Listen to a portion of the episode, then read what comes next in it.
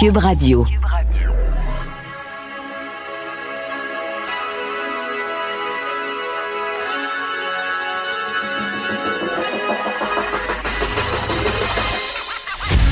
Jonathan Trudeau. Joe, Trudeau et Maude Boutet. Franchement dit. Cube, Cube Radio. Bon mercredi, aujourd'hui on est le 17 juin 2020. Mon nom est Jonathan Trudeau. Bienvenue à Cube Radio. Bienvenue dans Franchement dit. Je suis en compagnie de Maude Boutet. Bon mercredi Maude. Salut. Hey, je me sens comme un 2 janvier. Sais-tu pourquoi? Silence, non, je ne sais pas. C'est pas à cause de la température, on s'entend, mais Ben, je me sens comme pas. un 2 janvier lorsque Mhm. le 1er janvier t'as pris une bonne résolution Ouais, et que le 2 janvier tu la scrap. t'es comme t'as comme honte de toi là, parce que le 2 janvier déjà t'as échoué lamentablement Ouais. à respecter ta résolution puis tu te dis mais comment j'ai pu penser comment j'ai pu penser que je réussirais cette résolution là ben c'est un peu comment je me sens par rapport au cynisme que j'ai éprouvé avec Richard quant à la volonté du gouvernement de mettre sur pied un projet d'identité unique je me suis dit un matin en lisant ça Maude C'est la première affaire que j'ai vue un matin, puis j'ai. Ah, mais moi je me suis dit cette fois-ci j'y crois j'y crois Je- je- le cynisme ne l'emportera pas sur moi et là écoute tu Moi, sais, il y je a me suis une vraiment phrase clé, là. Une phrase clé qui m'a dit, il m'a fait dire Oui, que je suis pas sûre. C'est quoi? Nous serons les premiers dans le monde à Ah, tenter la ça. chose.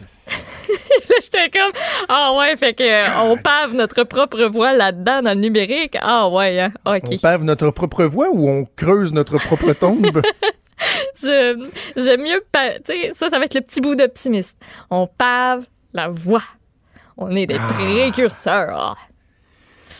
Ouais. Jean Charest avait toujours, quand, à l'époque où j'étais au gouvernement, là, et même les journalistes, des fois, viraient ça un peu en, en blague ou un peu en ridicule, mais trouvaient toujours le moyen de dire qu'on était les premiers au monde en ci ou les meilleurs au monde en ça. C'est le fun là, à fois, dire. si, bon, tu peux te sortir bien bon. le chest puis dire Moi là, premier au monde.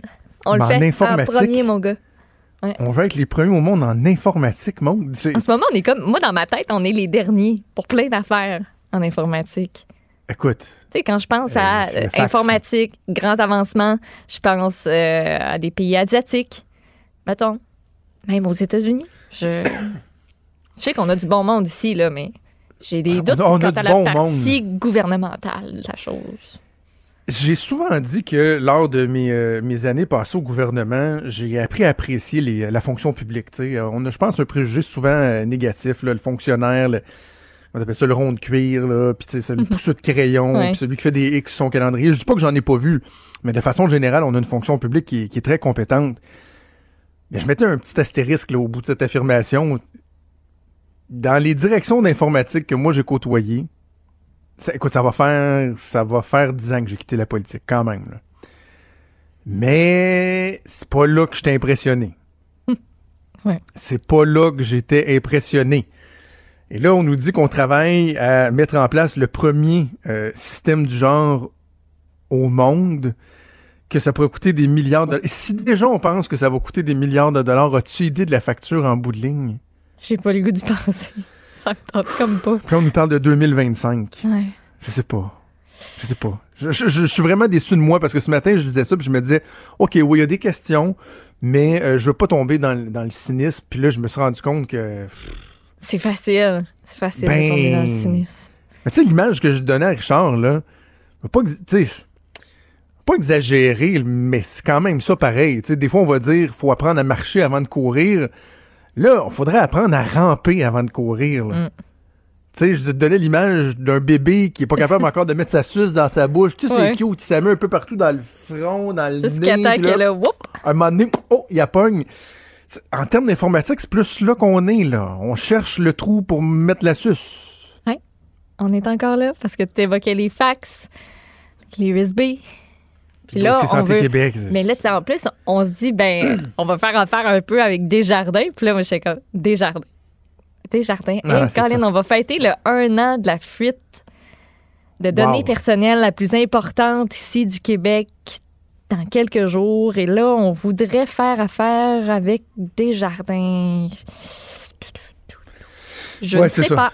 Desjardins veut faire affaire avec nous. En fait, Des- Desjardins veut faire affaire avec le Ouais, gouvernement en la ça. matière. On se demande s'ils ont appris de leur leçon. tu sais. Si Ah, j'étais client quoi? des jardins, je me poserais des questions. Voyons, voyons, come on, guys. Ouais.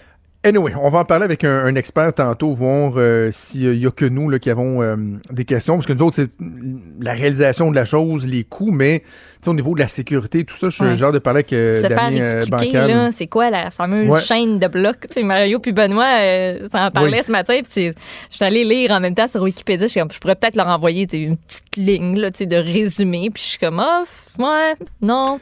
C'est du quoi? Je sais pas. c'est un concept bien flou. J'ai fait quelques entrevues sur la chaîne de blocs euh, dans les dernières années, sur le blockchain, Yeah. sais, surtout en, en lien avec le Bitcoin puis tout ça. Là. Oui, parce que c'est Puis euh, euh, j'ai encore de la misère. euh, Ouais. c'est complexe. Encore de la misère. C'est plat, c'est plat parce que je, je connaissais quelqu'un qui, qui était bon, qui aurait pu nous l'expliquer, qui l'expliquait bien. Mais euh, ce genre de personne qui est tombée du côté obscur de la force des complotistes là, dans les derniers mois, fait je me suis dit non, sais-tu, ça me tente Oh. pas de, de l'inviter. Le genre de personne que tu as fini par mas- masquer sur ton Facebook parce que tu étais plus capable de l'entendre. Ouais. Euh, malheureusement, c'est ça. Quand on prend pour des positions comme ça, à un moment donné, euh, ça se peut qu'on tombe dans l'oubli, mais c'est une toute autre histoire. Hey, je veux te parler d'un élément. j'ai pas, j'ai pas le temps de regarder si ça fait beaucoup réagir ce matin. C'est quand même la page couverture du journal est en page 3. Euh, je sais pas comment les différents partis politiques vont se positionner, comment l'opinion publique va réagir, mais euh, sous la plume euh, du collègue Patrick Belrose dans le Journal de Montréal, Journal de Québec, on apprend que la facture des maisons des aînés, semble-t-il, exploserait de 50% La promesse électorale de la CAQ, je vous le rappelle, c'était de créer 2600 places dans une trentaine d'établissements, donc une trentaine de maisons des aînés, 2600 places pour un coût d'un milliard de dollars, mais finalement, ils se sont rendus compte en évaluant la répartition régionale et tout ça, euh, les critères qu'ils veulent mettre, c'est-à-dire d'avoir moins de, de, de, de, de patients ou de résidents par, par maison pour euh, mieux s'en occuper. Là. Comment ils disaient ça sur l'immigration, en prendre moins, mais en prendre soin. C'est un, Exactement. c'est un peu ça qu'on veut faire avec les aînés. Ouais. Donc, au lieu d'une trentaine de résidences, ce serait 48 résidences. Fait que, tu sais, c'est quand même, là aussi, c'est un 50% d'augmentation, mais pour le même nombre de résidents. Évidemment, ça coûte plus cher. Là, parce que tu, con- tu construis 50% de plus de, de, de- bâtisses. Donc, là, le coût qui serait évalué à 1,5 milliard de dollars, j'arrondis, 1,49 milliard de, de- milliards de dollars, plutôt qu'un milliard. De là, le dépassement de coût de 50% Bon, premièrement, est-ce que c'est un dépassement de coût? Moi, je suis pas prêt à dire ça. Un dépassement de coût, c'est quand tu commences à construire quelque chose et qu'en cours de route, venir, finalement, ouais. tu- c'est ça. Mais tu sais, un moment donné, t'as un parti politique, puis ça, on parlait du cynisme, là. Faut pas être trop cynique quand t'as un parti politique qui, premièrement, n'a pas tous les moyens d'un gouvernement pour faire évaluer, là, de façon juste le, le, le, le, dans le jargon, on dit le costing, là, l'évaluation des coûts. Tu sais, c'est sûr que c'est un, c'est une évaluation sommaire que tu fais. Donc là, on vient ajuster parce que, pas juste parce que ça coûte plus cher, parce qu'on revoit certains détails comme le nombre d'établissements. Mais mon point central est le suivant, là.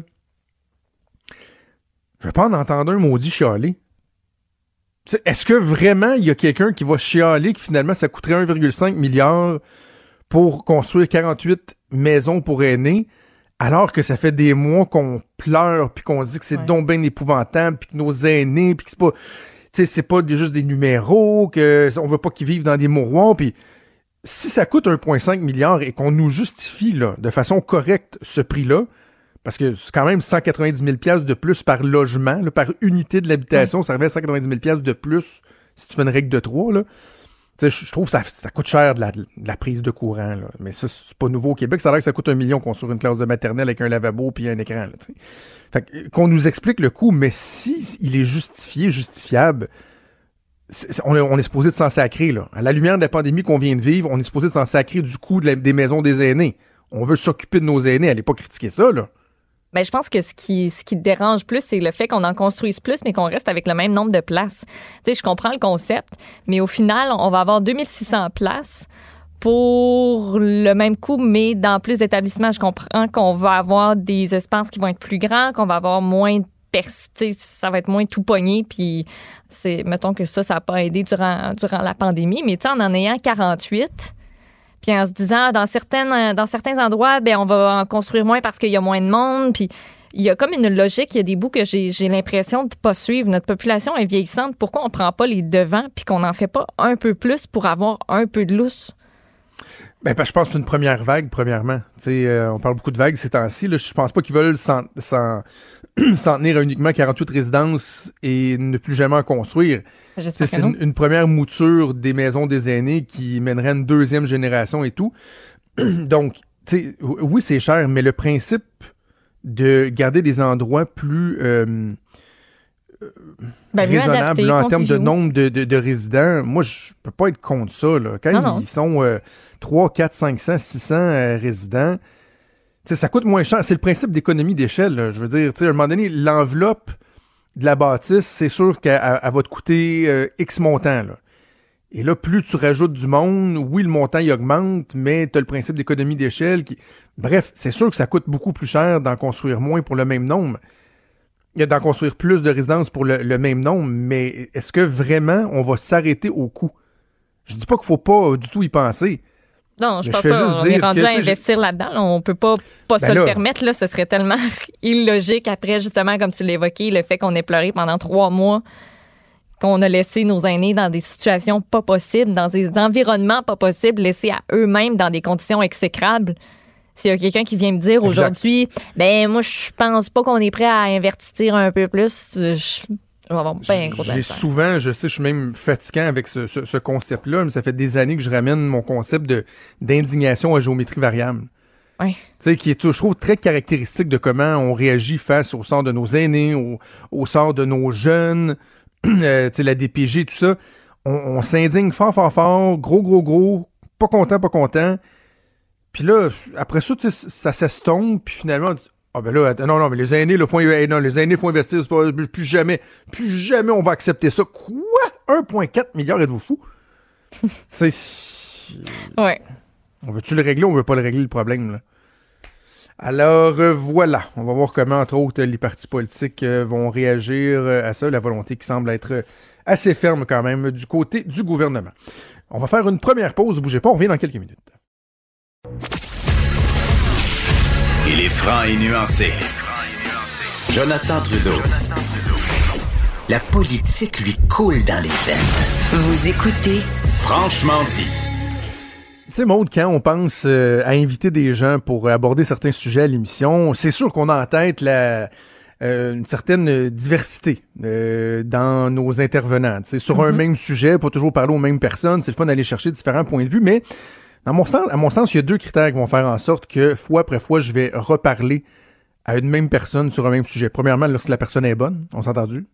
Tu sais, quand c'est une personne C'est- qui, c'est qui- bon qui est bonne en oui. ondes, euh, tu, veux- tu veux pas t'en t'en passer. Mais il y a aussi le fait euh, de- d'être en mesure de suivre l'évolution d'une situation, du discours d'une personne ou d'un organisme Mm-hmm. dans le temps. Et c'est pour ça que je trouve ça euh, si intéressant de, de- de lui reparler fois après fois depuis le début de la crise économique et de la pandémie. Je parle de, de Charles Milliard, qui est président directeur général de la Fédération des chambres de commerce du Québec, conjoint avec euh, grand plaisir. Monsieur Milliard, bonjour. Bonjour à tout le monde. Merci pour vos bons mots. Je vais tâcher d'être intéressant. Moi, je vous mets un petit peu de pression. Euh, évidemment, on va parler de la PCU, mais avant ça, je veux savoir de façon générale, quand je parlais de- d'évolution de, la situation, on est passé, vous êtes passé, vos membres sont passés par euh, toute la gamme des émotions depuis le, le- le mois de mars dernier. J'ai envie de savoir comment se passe la relance économique. Est-ce que c'est aussi ardu que ce qu'on anticipait? Est-ce que ça se passe relativement bien? C'est quoi les échos que vous avez en ce moment, M. Milliard? Ben, c'est très subjectif mes commentaires, mais je vous dirais que ça se passe relativement bien. Puis je prends, euh, je prends pour euh, pour témoin un sondage qu'on a fait il y a déjà deux semaines et demie avec l'Institut de recherche sur les PME à l'UQTR, qui montrait finalement, euh, qui montrait le, le- le- le désastre économique dans plusieurs régions, puis que, à quel point l'impact était différent d'une région à l'autre, mais qui se terminait sur une note positive en disant qu'il y avait plus de gens qui étaient euh, optimistes que pessimistes par rapport à la relance. Et même au-delà de 85% des entreprises n'envisageaient plus la faillite comme une finalité. Fait que Hmm. moi, je, je, je prends ça comme un peu un, un signe d'espoir et on le voit, euh, on voit les chiffres de de nouveaux cas de décès qui, qui continuent de, de baisser. Il faut être sur nos gardes à chaque jour, mais je vous dirais que globalement, ça se passe assez bien. Moi, je suis allé personnellement, si ça vous intéresse, me faire couper les cheveux hier soir. Et euh, j'en- ai pas, non, mais j'en suis pas revenu de, de comment euh, mon salon s'était adapté rapidement. Là. Donc, je trouve que c'est un exemple intéressant de voir comment les gens répondent présents, sont, sont responsables, et pour l'instant, ça se passe relativement bien.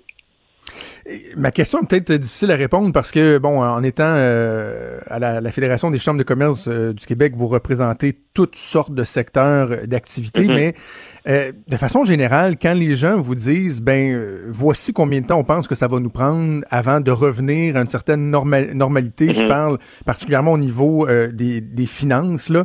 Est-ce que les gens pensent que, dans les prochains mois, ils vont être capables de revenir à flot, de, de payer les sommes dues, ou certains disent, non, non, ça va prendre deux, trois, quatre, cinq ans avant qu'on puisse retrouver notre air d'aller, par exemple? C'est extrêmement variable. Ça, ça, ça, prend, ça prend racine justement dans le fait qu'on représente plusieurs secteurs d'activité. Il y a beaucoup de gens dans le manufacturier, dans le commerce de détail, les services essentiels, qui ont quand même bénéficié entre guillemets de la crise. Alors pour eux, c'est euh, c'est une année qui même pourrait être qualifiée de faste en, tout respect. Alors que on a on a beaucoup beaucoup de membres dans le secteur euh, touristique et pour eux, les annonces de la semaine passée, bien sûr, c'est un point, euh, c'est un pas dans la bonne direction, mais ça sera pas suffisant parce qu'il y a une montagne de coûts fixes et c'est pas dit que les gens vont retourner en vacances si facilement que ça. Il y avait un sondage récemment qui a été fait par CA, j'ai vu ça hier dans le journal. Les gens veulent, veulent rester au Québec, mais ils veulent rester au Québec, ils veulent rester dans leur cours. Les ventes de spa, les ventes de piscines explosent.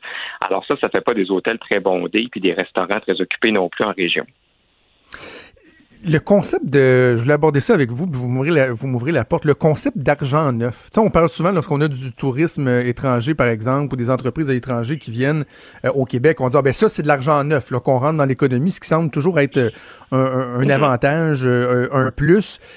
justement, là, on parle du, du Québec qui va consommer le Québec. Est-ce que il y a quelque chose de, différent économiquement aux, impacts que ça peut, ça peut avoir? Est-ce que c'est c'est moins positif? ou C'est quoi la différence avec le fait d'amener des nouveaux capitaux de l'extérieur, par exemple? Ben, je voudrais que, que l'argent du Québec et des Québécois circule entre nous, c'est bien. C'est mieux qu'elle ne circule pas comme c'est le cas depuis le 12 mars, ou pratiquement. Mais c'est certain que ça remplacera jamais la demande extérieure. Donc, euh, en ce moment, on a la demande publique, la demande privée, la demande extérieure. Et ces trois défis euh, qui, qui, qu'on va devoir adresser de, de, façon différente. La demande publique, on a essayé d'en discuter la semaine passée avec le PS 61. La demande privée, il faudra qu'il y ait des incitatifs clairs pour que justement le secteur privé soit tenté de reprendre la reprise le plus tôt possible. Puis la demande extérieure, ben là, c'est un peu tributaire des décisions, évidemment, euh, du gouvernement fédéral, la situation des frontières. Mais ça, c'est certain que ça va reprendre un petit peu plus, euh, un petit peu plus lentement que le reste moi, j'aime bien souvent parler d'un effet de balancier dans, bien des sujets. Mm-hmm. C'est-à-dire qu'à un moment donné, on, va aller là, à un extrême, mais là, oups, finalement, on vient qu'on se replace. Puis au début de la crise, on a beaucoup, beaucoup parlé euh, d'autonomie, euh, du, protectionnisme, de hey, là, faut, faut arrêter d'être dépendant. Mais en même temps, le retour du balancier il se fait un peu sentir en ce sens que on se rend compte que oui, on va être plus autonome, mais on a quand même besoin des marchés extérieurs, comme vous venez de l'évoquer complètement. Ben, les gens veulent toujours opposer un achat local puis exportation, donc euh, demande québécoise, demande internationale, mais on n'a pas de choix à faire. Les, deux peuvent très, très bien vivre. Puis c'est ce qu'on a dit dans la campagne d'achat local. Bien sûr que tout le monde ne commencera pas à acheter tout son stock au, magasin du coin, puis il va encore avoir des achats à l'international. Puis il faut qu'il y en ait parce que le Québec, c'est à la base une nation exportatrice. Mais je vous rappelle encore la, la fameuse statistique que moi j'aimais bien de M. Fitzgibbon, 5 dollars par semaine d'achat dans un commerce près de chez vous par semaine. Si tout le monde le fait, c'est un milliard justement qu'on fait circuler dans l'économie québécoise. Donc, c'est des hmm. petits gestes. Le fait qu'on soit 8 millions nous permet justement que les petits gestes mis ensemble fassent des miracles économiques. Bon, on a parlé euh, à plusieurs reprises ensemble de la fameuse euh, PCU, des effets pervers que ça pouvait avoir. Là, la semaine dernière, le, premier Trudeau qui semblait dire, ouais, on est en train de se questionner à savoir, mm. euh, est-ce qu'on va reconduire ce programme-là, est-ce qu'on va le moduler, est-ce qu'on va être plus sévère, avoir des critères plus restrictifs, éviter les dérapages, la fraude, etc. Finalement, pour des raisons de politique partisane, c'est-à-dire d'éviter de tomber dans un vote de confiance puis d'aller chercher l'assentiment d'un des partis d'opposition, le premier Trudeau a annoncé hier qu'on prolongeait de huit semaines la PCU dans sa forme actuelle. Euh, ma question euh, est assez simple. Comment qualifieriez-vous euh, votre réaction, votre humeur hier quand vous avez appris ça? ben écoutez, moi, pour vous faire rigoler un peu, je pense qu'il y a deux signes clairs là, que le, printemps commence à retourner à la normale. Il y a des embouteillages sur la 15 hier, puis il y a une bataille politique qui reprend à Québec et à Ottawa, puis qui va se faire aux dépens malheureusement, du développement économique du Canada. Alors, on l'a vu au Québec avec le PL 61, on pourra en reparler peut-être, on aura tout l'été pour en reparler malheureusement, mais au niveau de la PCU, euh, c'est pas facile notre position parce qu'on a l'air de dire qu'on veut pas que les gens de la PCU, bien sûr, il y a des gens qui en ont encore besoin, je pense mhm. aux gens du secteur artistique, alors je veux juste être clair que il y a des gens qui ont encore besoin de la prestation canadienne d'urgence, mais c'est pas vrai fallait reconduire ça sans faire des modifications sur la façon de l'appliquer. Puis je pense qu'à 17 milliards de dépenses par mois, fois six mois, donc un potentiel de 102 milliards, c'est normal qu'il y ait des associations comme nous qui disent assurons-nous que les mesures, que la façon d'accéder à cet argent-là soit pas un désincitatif au travail. Je me répète, ça on le dit depuis le début mai, mais je vais le dire encore pendant un mois parce que ça n'a pas de bon sens que les employeurs aient de la misère à recruter des employés alors qu'il y en a plein qui sont chez eux en même temps. Et je sais, eu des discussions avec des syndicats, je veux pas nécessairement que tous les gens aient travaillé dans n'importe quel travail. On fait pas d'un plombier un plâtrier, on fait pas d'un tireur de joint un, un vendeur d'automobile. Je suis bien d'accord avec ça, mais l'adéquation pourra pas être parfaite, mais en ce moment, on a un gouvernement qui n'incite pas au travail avec cette mesure-là. Ça me, ça me crève le cœur de le dire, mais c'est ça la réalité. Est-ce que ça va faire fermer des entreprises carrément? Tu sais, je veux dire, est-ce que faut pas être, on doit éviter d'être trop fataliste et dire ben oui, ça rend la chose plus difficile ou on peut carrément aller jusqu'à dire que dans certains secteurs, ça, ça va vraiment euh, jouer un rôle. Tu sais, l'incapacité de trouver des, des, des employés, de, de rester à flot. Est-ce, est-ce qu'on on va jusque-là? Ben, écoutez, je dirais pas jusque-là parce que j'ai des employés actuels qui travaillent. Moi, je pense que ça va impacter l'hygiène de vie des travailleurs actuels. Parce que si, exemple, les étudiants ne rentrent pas cet été pour remplacer les vacances des, des, travailleurs normaux, ben, les entreprises, est-ce qu'elles vont fermer ou ils vont demander aux employés de faire du temps supplémentaire ou de reporter leurs vacances? Je pense que poser la question, c'est y répondre. Puis on ne devrait pas en arriver là parce qu'on est dans un contexte de relance en ce moment. On a un gouvernement qui a été hyper présent, très efficace, très agile. Tu sais, je vous rappelle qu'on s'est déjà parlé, vous et moi, sur euh, les échecs, est-ce qu'ils vont vraiment arriver dans le délai qu'on pense, puis on ben blaguait un peu qu'on n'était pas sûr, mais la réponse est oui, ils sont arrivés. Donc, ils ont été extrêmement pertinents.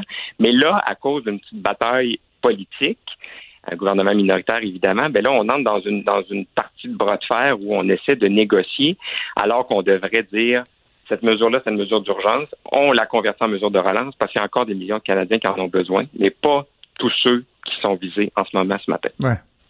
Vous avez mentionné le projet de loi 61 qui, bon, notamment visait l'accélération de, plus de 200 projets d'infrastructure pour relancer l'économie. Euh, moi, je disais à plusieurs reprises, là, j'en suis là, je suis d'accord, oui, c'est vrai, les infrastructures, mais en même temps, je trouve qu'on mise beaucoup sur le sur le béton. Je trouve qu'on nous parle pas assez d'innovation, de recherche, d'opportunités de transformer ou encore d'adapter notre économie, de profiter de la relance. Euh, est-ce que ben, est-ce que vous partagez ce constat-là? Puis sinon, selon vos échos, est-ce que ça s'en vient? Est-ce qu'on va mettre l'emphase là-dessus aussi? Ben, ça aussi encore, c'est un débat. Puis je, Dieu sait que je suis pas là pour, euh, pour faire la promotion du gouvernement, là, mais faut étudier, il fallait étudier le projet de loi pour ce qu'il est. C'est un plan de relance de l'infrastructure, donc du, du PQI. C'est pas le plan de relance du gouvernement du Québec. Alors oui, les gens se plaignaient qu'il n'y avait rien pour le tourisme, la restauration là-dedans, et je pense que la vision euh, du gouvernement allait au-delà du projet de loi. Ceci étant dit, ce projet de loi-là, il était effectivement perfectible. Puis moi, je suis le premier à le reconnaître qu'il y a des articles qui devaient être précisés et euh, qu'il y a certains projets qui pouvaient être lancés euh, sans ce projet de loi-là. Donc ça, je suis d'accord. Mais en même temps, il y avait des affaires très intéressantes là-dedans, comme l'allègement réglementaire pour la, pour la restauration, le dossier des évictions commerciales. Donc nous, on va continuer de faire pression pour que le gouvernement réagisse mhm. pour éviter les évictions commerciales, même pendant l'été. Euh, mais euh, encore une fois, là, on a, on a un peu, on a un peu jeté le bébé avec l'eau du bain dans, dans le cadre du PL 61, malheureusement. Oui, parce que comme l'éviction commerciale, ça j'en ai parlé à quelques reprises déjà, c'était dans, dans les articles dont euh, du projet de loi dont peu de gens ont, parlé. On demandait à ce que ce soit euh, interdit, si on veut, là, jusqu'au euh, quoi, à la fin août. Là, ça, ça n'a pas été adopté. Là, donc c'est un enjeu réel pour des, des, locataires. je l'ai dit à quelques reprises, puis je l'ai dit en commission parlementaire, je trouve ça un peu méprisant pour la communauté d'affaires de penser que tout le monde attend se, se, se, se, lime les ongles en, espérant pouvoir s'esquiver de tous les délais. Il y a, moi, je représente pas cette communauté d'affaires-là. En tout cas, ce qu'on veut, c'est diminuer les délais administratifs, pas les exigences du gouvernement mhm. et, de la société québécoise. Mais bon, c'est le jeu politique. Oui, ben exactement, exactement. On va suivre ça pendant l'été, mais au moins, bon, ce qui est, ce qui est euh, positif un peu, c'est de voir que pour bien des gens, la relance se passe quand même relativement bien. On va espérer que pour les autres, ils réussiront à s'en sortir. Charles Milliard, donc PDG de la Fédération des chambres de commerce du Québec. Merci, c'est toujours un plaisir. Merci, à bientôt. Au revoir. Merci, au revoir.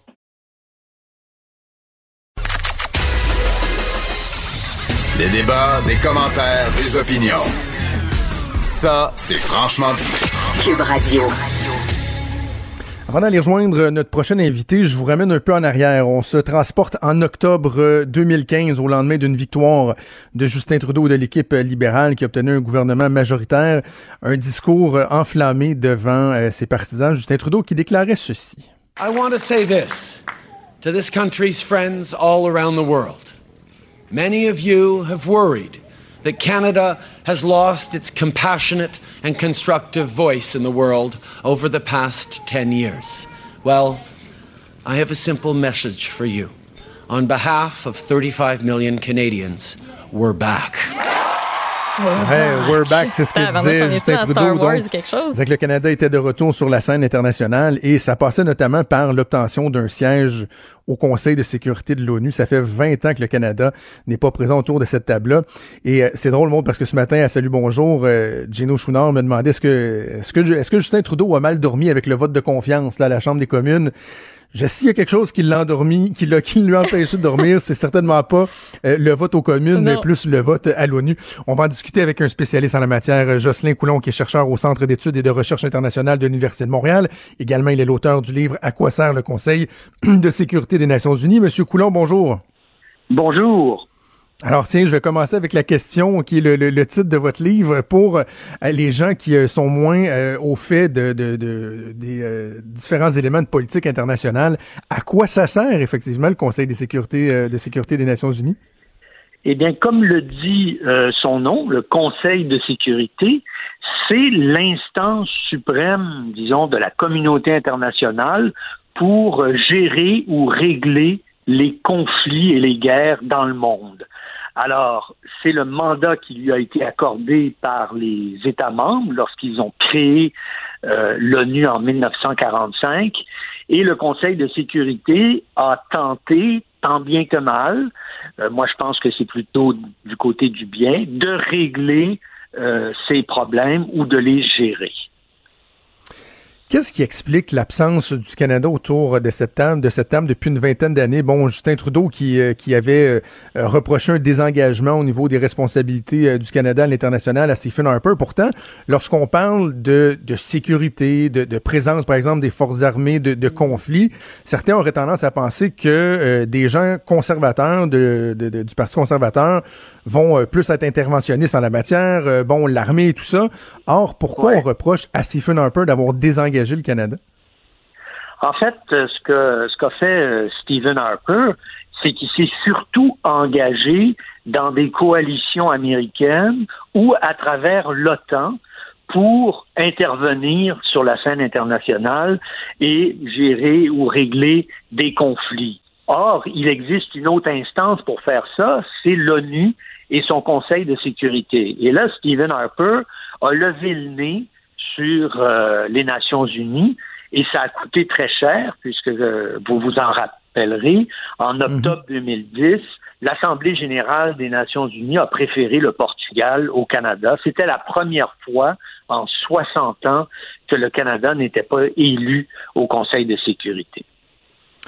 Et pourquoi est-ce si important pour euh, Justin Trudeau? Bon, il y a, a l'engagement électoral. Je viens de faire entendre le, célèbre extrait euh, We're Back, puis il y a eu Canada's Back, My Friends et tout ça. Euh, au-delà de l'engagement électoral, pourquoi est-ce si important pour Justin Trudeau, ce siège-là? je, je, pense que ça dépasse Justin Trudeau. c'est plutôt la position du Canada dans, euh, sur la scène internationale. Le Canada a bâti toute sa réputation depuis 1945 autour du, de la participation au multilatéralisme. Mhm. C'est-à-dire, on règle, on règle les problèmes en commun, en discussion avec nos partenaires et parfois avec euh, nos ennemis.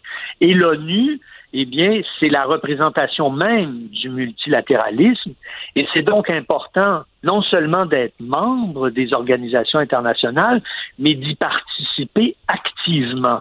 Et ça a toujours été dans dans cet esprit-là que le Canada a posé sa candidature pour siéger au Conseil de sécurité et qu'il a gagné euh, pratiquement toutes ses campagnes, sauf celle de 2010. On verra aujourd'hui si la communauté internationale estime que le Canada mérite d'être au Conseil de sécurité. Et si on faisait ensemble, M. Coulon, l'exercice euh, que ces membres-là vont, vont faire là, en mettant de côté les, les considérations là, euh, géopolitiques, les, les, les amitiés, puis la, stratégie, mais si objectivement, justement, on analysait le travail du Canada au cours des cinq dernières années, autant au niveau de l'implication à l'international que des, des, représentations auprès de l'ONU, est-ce que la campagne euh, nonobstant le, résultat, on, on, y reviendra dans, dans quelques instants, mais est-ce que le Canada a bien joué ses dés au cours des dernières années?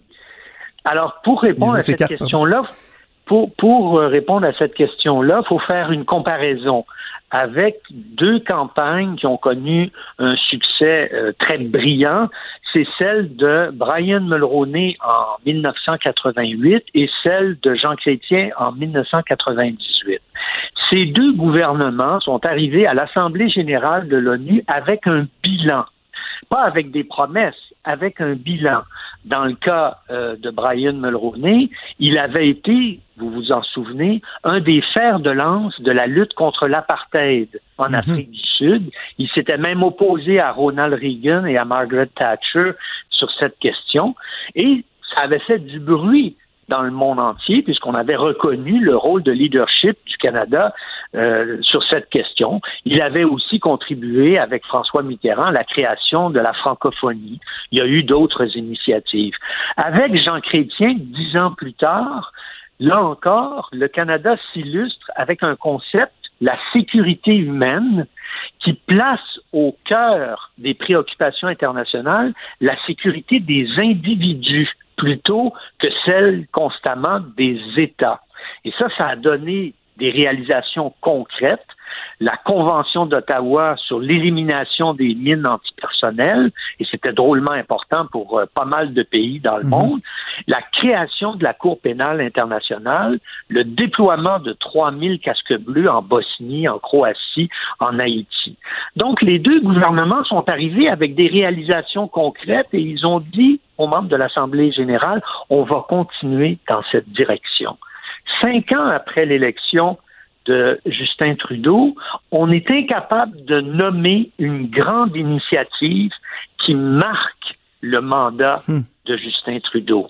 Euh, moi-même, il n'y en a aucune qui me vient à l'idée, sauf des trucs extrêmement pointus sur euh, la protection des civils dans les conflits, mais ça n'a pas donné de, de matérialité, c'est pas quelque chose dont les gens se souviennent réellement. Et je pense que les, membres de l'Assemblée générale sont en train de juger ce bilan assez mince. Aussi, ils vont se dire, euh, l'Irlande et la Norvège, qui sont des petits pays de 5 millions d'habitants comparés aux 38 millions du Canada, et qui sont plus présent que le Canada en Afrique, par exemple. Euh, L'Afrique, il ne faut pas l'oublier, c'est 54 voix sur 193. Euh, c'est ça qui va faire, à mon avis, la différence entre une mhm. victoire et une défaite du Canada. Donc, le rôle de, Marc-André Blanchard, euh, un avocat bien connu qui a été proche euh, au niveau politique, notamment au, Parti libéral du Québec, que moi j'ai connu dans ces instances-là, c'est un homme euh, brillant, habile, un, fin diplomate, et lui, il a insisté pour demeurer là, pour mener cette campagne-là, parce qu'après la réélection de Justin Trudeau, il avait même été évoqué qu'il devienne une espèce d'imminence grise là, pour remplacer Gerald Butts, mais il a dit non, non, je veux rester là, mais en même temps, je me dis, est-ce que Marc-André Blanchard se dirige vers une, défaite euh, inévitable? Et euh, doit-on se dire que Justin Trudeau ne lui a pas donné les moyens, les outils pour rendre cette campagne-là victorieuse? Alors, on ne sait pas si le Canada va perdre parce que c'est un, scrutin secret et tout peut arriver dans un scrutin secret. Mais quand on analyse les campagnes euh, précédentes et, le peu d'intérêt qu'il y a eu dans cette campagne de la part euh, du premier ministre, euh, on ne serait pas surpris aussi qu'on on encaisse une lourde, une lourde défaite. L'action de Marc-André Blanchard elle a certainement été intéressante à New York, mais si vous n'avez pas de bilan Et si ce que vous proposez, c'est des discours et non pas des actions concrètes, ben, les gens vont juger, les gens, les États vont juger sur votre bilan et sur des actions concrètes, quelle que soit la qualité de l'ambassadeur que vous avez euh, aux Nations Unies. On avait d'excellents ambassadeurs en 2010 lorsque le Canada a perdu. Les États ont jugé que le Canada de Stephen Harper ne collait pas à leurs valeurs ou à leurs intérêts. Donc, quand on regarde l'implication de, de M. Trudeau, mais aussi de Christian Freeland, il ne faut pas oublier qu'elle a été mhm. ministre des Affaires étrangères pendant trois ans.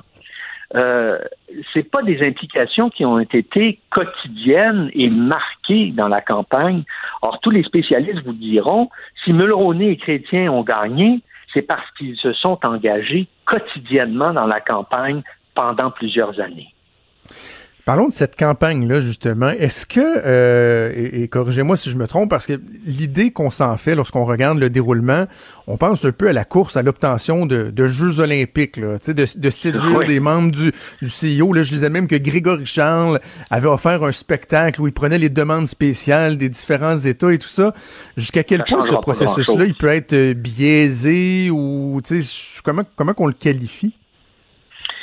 Vous savez, euh, dans ce vote-là, euh, ce qui compte beaucoup, c'est la relation bilatérale que le Canada entretient avec chacun des 192 autres États membres de l'ONU.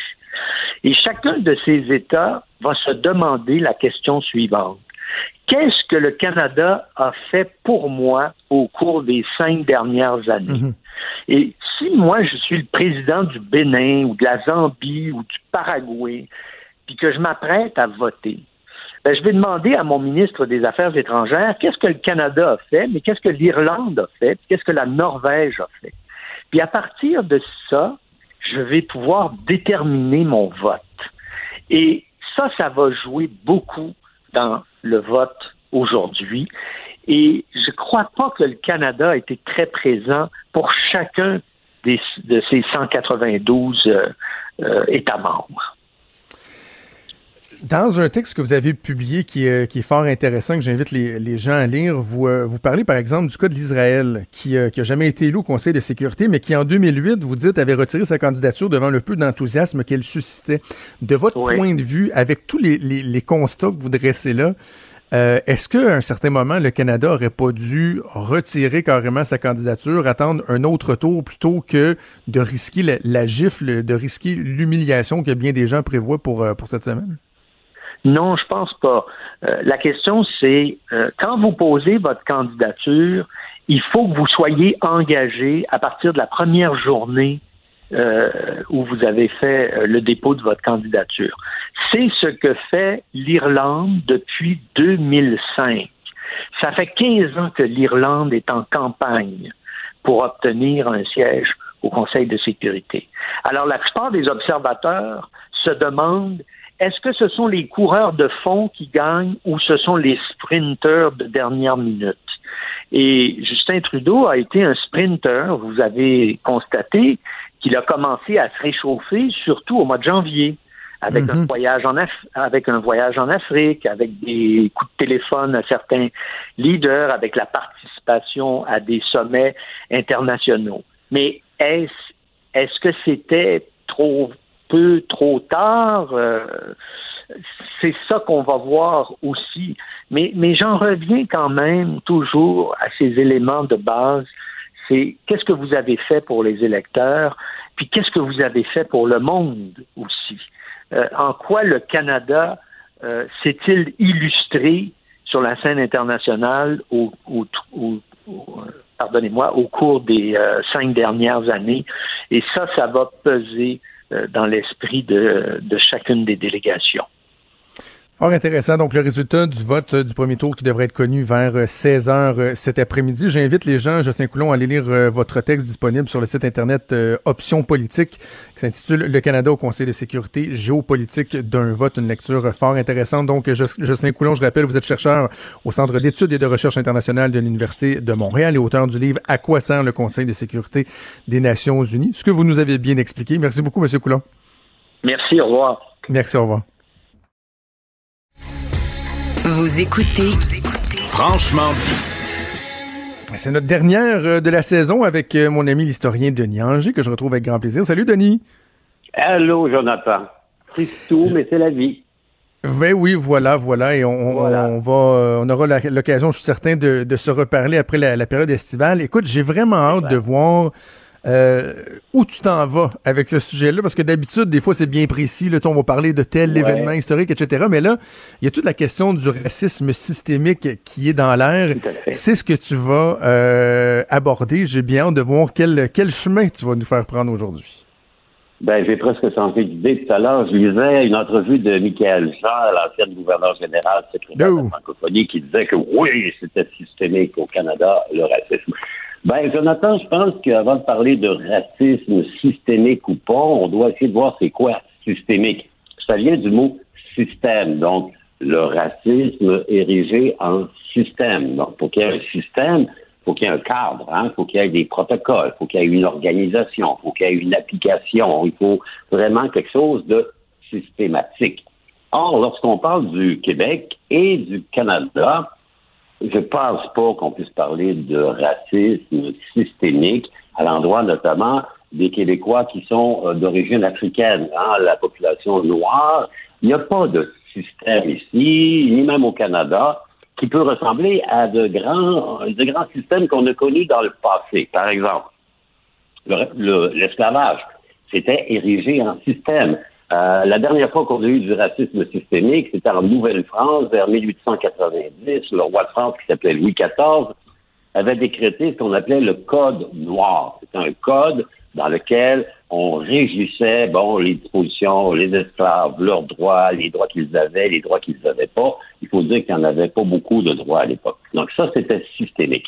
Évidemment, on peut penser aux États-Unis d'Amérique, que le régime d'avant la guerre civile américaine, c'est un régime raciste systémique. Donc, vous êtes noir. Il y a même une, une loi en Virginie qui décrète vers 1680 que un enfant né d'un père blanc et d'une mère noire est considéré comme noir. On dit tout dépend du ventre, hein, le ventre de la mère. Donc, c'est assez curieux parce que il y a 50% de blanc là-dedans. Premier système épouvantable, hein, qui est aboli avec évidemment la proclamation d'émancipation par Abraham Lincoln. C'est remplacé quelques années après parce que ce qu'on va appeler la ségrégation raciale. On dit, ça c'est aussi un système. La ségrégation, c'est vous dites, les blancs d'un côté, les noirs de l'autre. On, se souviendra peut-être des images dans le sud des États-Unis, un peu partout dans le monde, white only, hein, les toilettes réservées aux blancs, les autres sont pour les personnes de couleur. Ça, c'est ce qu'on appelle la ségrégation. Les écoles noires, les écoles blanches, les hôpitaux noirs, les hôpitaux blancs. Un système qui va être cassé en 1964 à l'époque du président Johnson. On dit non, non, on peut plus faire de ségrégation raciale. Pas rien qu'aux États-Unis, il y en a eu un peu partout à travers le monde, mais on connaît mieux l'exemple américain. C'est remplacer ça par un autre système qu'on appelle la discrimination raciale. Donc, euh, discriminer en raison de ta race, possibilité d'emploi, ouverture. euh, mais il faut que ce soit systémique, il faut que ce soit appliqué selon vraiment un système. On peut penser qu'au Canada, discrimination raciale n'est pas systémique, mais elle existe. hein. Vous savez, pendant très longtemps, euh, les personnes qui avaient, personnes de couleur, avaient toujours plus de difficultés à trouver un emploi, à être acceptées, subissaient la discrimination. Elle est encore là aujourd'hui dans certaines catégories. C'est pas généralisé, mais honnêtement, il y a encore des Québécois, des Québécoises aujourd'hui qui sont racistes d'une certaine manière par rapport à nos concitoyens d'origine euh, ethnique différente. Mais c'est pas vraiment systémique. Autre cas, là, ce qu'on appelle les ghettos, on s'en souviendra, ben, par exemple les Juifs. En Europe, à travers tout le Moyen Âge jusqu'à récemment, ils étaient parqués dans des ghettos. Un ghetto, c'est un quartier, parfois avec un mur d'enceinte dont on ne pouvait pas sortir. C'est aussi une forme de racisme systémique. Mais ça n'a pas existé ici. Les ghettos que l'on connaît ici sont plutôt des ghettos volontaires. Donc, des gens arrivent, s'installent dans une communauté, dans un quartier. Pense notamment à la communauté assidique qui se trouve à Montréal. On en a à Boisbriand, on en a à Outremont. Donc, ils se sont créés un lieu. Et c'est pas systémique. Donc, euh, je suis sûr d'appliquer le mot systémique au type de racisme que l'on vit ici au Québec et au Canada. Et en ce sens, je pense davantage vers l'interprétation qu'en fait François Legault que dans celle qu'en fait Michael Jean. Cependant, il y a eu des cas dans notre histoire de l'OTAN où on a eu ça, du racisme systémique au Canada. Deux exemples. Le premier, les Chinois. Lorsqu'on a construit des grands chemins de fer, hein, on avait le, le Transcanadien, le Pacifique canadien, on avait besoin de main-d'œuvre. Donc, on a importé de Chine des travailleurs manuels, nombreux, dizaines de milliers, qui sont venus ici. Ben, à leur endroit, il y avait vraiment un racisme systémique. C'est-à-dire que eux, par exemple, pouvaient pas se marier, ils pouvaient pas amener leur épouse, ils ne pouvaient s'installer, ils ne pouvaient voter. Donc, ils étaient encadrés, c'était précis. Et on avait même ce qu'on appelait une taxe sur la tête. Donc, chaque Chinois qui voulait venir travailler au Canada devait payer une taxe d'admission. Et à l'époque, c'était 100 dollars. Quand je vous rappelle qu'en 1900, le salaire, c'est un dollar par jour, ça fait quand même une grosse taxe d'admission. Ça, c'est vraiment un cas de racisme systémique, un système. L'autre cas, et lui, il est plus profond et il fait plus mal. Les Premières Nations. Les Premières Nations sont, depuis la loi des Indiens de Johnny MacDonald, dont la cule de rose les statues par les temps qui courent, ben, c'est un racisme systémique parce que les Amérindiens, les Premières Nations canadiennes, n'ont pas le droit de vote, sont parqués dans des réserves. On a dressé à leur endroit toute une liste de choses d'obligations. Hein, et on a même décrété la création des pensionnats des écoles autochtones. On a arraché des enfants à leur famille. Ça, c'est un cas de discrimination systémique. Donc, au Canada, je dirais qu'il y a probablement ça.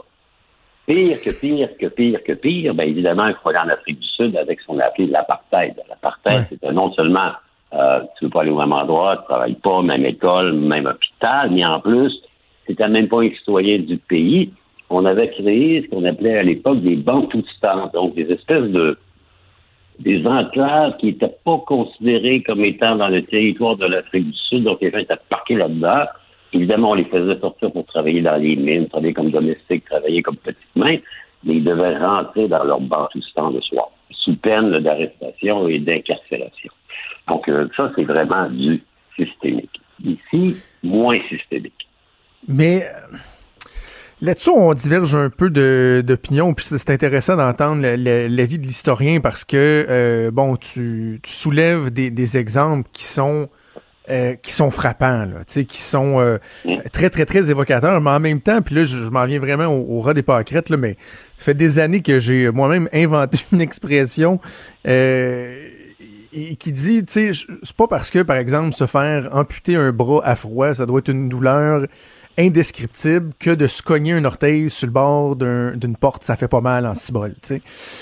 Donc, je, comprends que les, les, exemples que tu donnes, si on parle des Juifs, si on parle de la ségrégation raciale, ce sont des, des, des, époques qui sont euh, épouvantables, des moments sombres de notre histoire. Mais en même temps, tu sais, Denis, toi et moi, on, on, s'est jamais fait interpeller en voiture pour des, des vérifications aléatoires dont on se demande un peu pourquoi euh, on fait l'objet de ça. sais, on regarde les, les chiffres en emploi, les gens qui cherchent des, des loyers, puis on se dit, est-ce que c'est la même chose que l'époque de la ségrégation raciale, euh, bon, par exemple, aux États-Unis, non, absolument pas, mais en même temps, euh, il y, a un problème qui existe et qui, au sein d'un système, semble euh, pratiquement systématiquement ou de façon régulière désavantager les gens qui sont pas des mêmes de, qui sont des communautés culturelles ou qui ont pas la même couleur de peau que la majorité par exemple au Québec donc tu sais j'ai de la misère, moi, à, rejeter du revers de la main cette possibilité-là. Je ne le rejette pas. Je dis qu'il existe du racisme. Ben, le profilage racial, par exemple. On l'évoquait, euh, Jonathan. Vous êtes dans un parc à Montréal et vous avez trois fois plus de chances d'être interpellé par les policiers si vous êtes une personne de couleur que si vous êtes un blanc. C'est clair. Vous faites arrêter euh, par une voiture, il y aura une méfiance euh, particulière si vous êtes. Ça, c'est du profilage racial. C'est c'est condamnable, c'est épouvantable, c'est une forme de racisme. Je ne dis pas qu'il n'y a pas de racisme au Québec. Il y en a, il y en a systématiquement. Il y a même, tu sais, il y a encore des gens qui ont des, trois d'esprit. À l'époque, on n'avait même pas le droit de marier, on appelait ça un mariage mixte. Hein. Donc, euh, d'abord, les catholiques ne pouvaient pas marier les protestants, mais il n'y avait pas de, il y avait pas de règles. C'était une tradition, même chose. Lorsque quelqu'un arrivait, un noir, une blanche mariée, ça créait un inconfort. C'est vrai. mais c'était pas un système. Par exemple, en Caroline du Nord, en 1980, c'est pas, ça fait pas longtemps, là, il y avait une loi de l'État qui interdisait les mariages entre un noir et une blanche ou vice-versa. Et si vous aviez euh, la, comment dire, la, chance ou la peine de tomber en amour avec quelqu'un, vous deviez aller vous marier à l'extérieur de l'État sous peine d'être poursuivi et d'acquérir des peines d'emprisonnement. Il y a ici, évidemment, depuis toujours une méfiance. Hein? C'est de la xénophobie, la crainte de l'étranger. Puis si en plus l'étranger, il est facile à reconnaître parce que la peau est plus foncée, plus cuivrée, plus jaune, plus noire, ben c'est sûr. Mais on ne peut pas dire que ici, de manière systématique, il y a un encadrement législatif et réglementaire qui dit les blancs d'un côté, les jaunes d'un côté, les rouges par-ci ou hmm. les noirs par-là. Il y a évidemment ce vieux fond, ce relent de vieux racisme qui est déplorable, qui est, constaté presque tous les jours. Mais on est une des sociétés, euh, vous savez, quand les Noirs américains s'enfuyaient de l'esclavage, ils s'en venaient où? Ils venaient au Canada. Déjà, au 19e siècle, il y avait ici un accueil qui était sans commune mesure avec ce qu'ils vivaient là-bas. Donc, je ne donne pas un 100% mais je dis que c'est pas un système. C'est pas réglementé, organisé, ordonnancé, avec des textes. Il y a un mauvais fond, il y a un mauvais râleur. Quand vous évoquez le, le comment dire, l'orteil sur le coin de, euh, du cadre de chaise ou le, le tibia sur le coin du lit, c'est douloureux, ça existe, mais c'est moins épouvantable que ce que l'on vit encore aujourd'hui dans bien des États à travers le monde. Je comprends. Il y a une question aussi de, de, définition. Chacun aussi peut, euh, peut avoir ses propres références, sa propre définition. Mais euh, avant qu'on se laisse, je, t'amène juste un, petit peu ailleurs, mais euh, en, connexion, en, en lien avec ça, est-ce qu'on est capable de qualifier une époque pendant que cette époque-là se déroule. Tu sais, je pense, mettons, à la Révolution tranquille.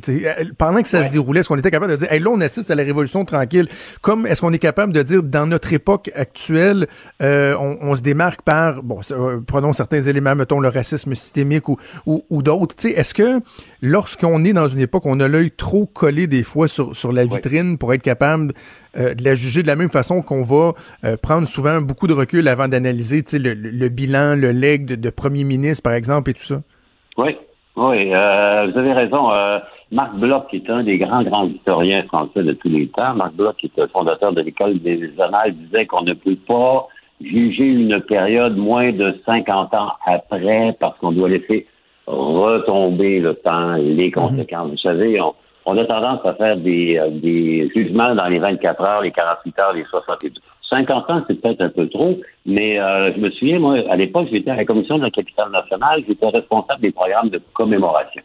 Ah oui, la toponymie, je me souviens t'avons déjà entendu parler de ça. Ben oui, on, estimait qu'avant d'honorer quelqu'un, un premier ministre ou une personnalité mm. importante, il fallait attendre au moins 10 ans.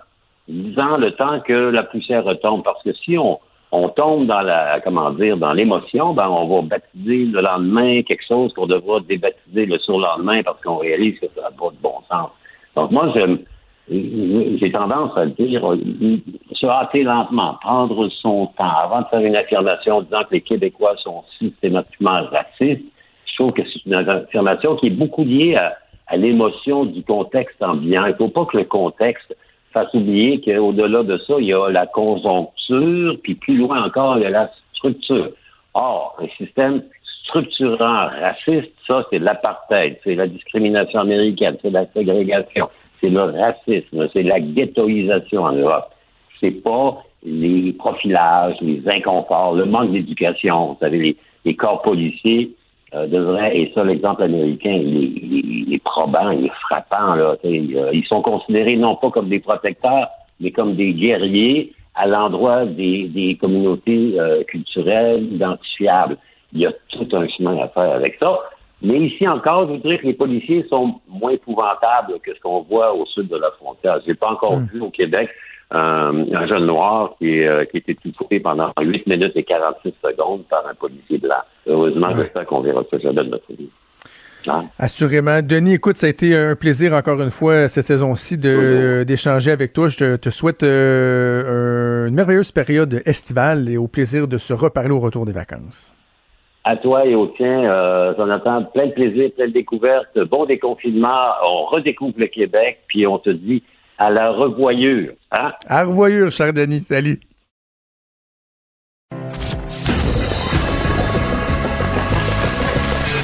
Franchement dit. Appelez ou textez au 187 Cube Radio. 1877 827 2346. On va faire le tour de l'actualité avec Maude. Tout d'abord, euh, commencer par euh, le bilan du jour qui vient tout juste d'être publié. Euh, oui, on parle d'un d'un décompte en fait de 29 nouveaux décès, 117 cas supplémentaires. Euh, puis je voyais euh, tout à l'heure le passé euh, un tweet de Diane Lamar qui est pharmacienne qui que vous voyez souvent à LCN qui disait là, que c'est la contamination c'est pas mal rendu très très communautaire. Ah oui? Selon les chiffres, ouais, selon les chiffres que- qu'elle qu'elle partageait. Il faudrait que je retrouve le tweet, là, mais je trouvais ça, je la trouve très intéressante et très pertinente par ailleurs euh, à LCN. Très bonne, vulga- très bonne vulgarisatrice. Mais il me semble, et ça fait plusieurs jours qu'on nous dit qu'il n'y a pas vraiment eu de contamination communautaire soutenue. Que... Ben écoute, regarde, j'ai les chiffres, j'ai les chiffres devant moi là. Donc le 12 juin, on parlait de 158 nouveaux cas, 13 seulement étaient en CHSLD, 4 en RPA, donc 141 en communauté. Euh, le, le 13, on parle sur les 128 nouveaux cas, seulement 3 en CHSLD et le reste étant en communauté. Puis euh, le 14, Ok, je comprends. un en CHSLD seulement, sur les nouveaux Je cas. comprends. Mais le docteur Arruda, qui lui va sûrement dire que lors- lui, lorsqu'il parle de contamination communautaire, il va parler de contamination communautaire soutenue. Donc, à quel, t'as une centaine de cas détectés, tu sais, oui, je- je comprends ce que, ce que Diana Amar veut dire, c'est dans la communauté, non pas, par exemple, dans les établissements de santé. Non, c'est ça. mais il n'y a pas de l'air, en tout cas pour l'instant, il n'y a pas euh, un effet euh, d'éclosion là, euh, marqué, si on veut. Euh, les chiffres qui se, qui se maintiennent. OK, bon. Euh, sinon, euh, nouvelle qui était fort attendue, euh, des annonces faites par justement le docteur Arruda et la ministre responsable des Sports, Isabelle Charret. Il y a des enfants, il y a des parents qui vont être très, très, très contents. C'est, euh, ça se passe rapidement. C'est le 22 juin, donc lundi, les infrastructures sportives intérieures. Donc, on parle des centres de conditionnement physique, les arénas, les plateaux de gymnastique. Je pense aussi aux studios de danse, par exemple. Ça va être ouvert. Les plages publiques et privées. On donne le go. Euh, les matchs de sport collectif vont pouvoir recommencer. La formation des sauveteurs aussi pour les plages va pouvoir euh, débuter. C'était déjà le cas pour la formation des sauveteurs euh, pour ce qui est des plans d'eau, mais des, piscines en fait, mais pas pour ceux-là. Ce qui reste interdit, c'est les sports de combat jusqu'à nouvel ordre. Les combats, les prises sont interdites, mais pas l'entraînement. Donc, on comprend qu'on évite la proximité. Dans tout ça, les directives de la santé publique vont devoir être respectées, distanciation sociale et tout.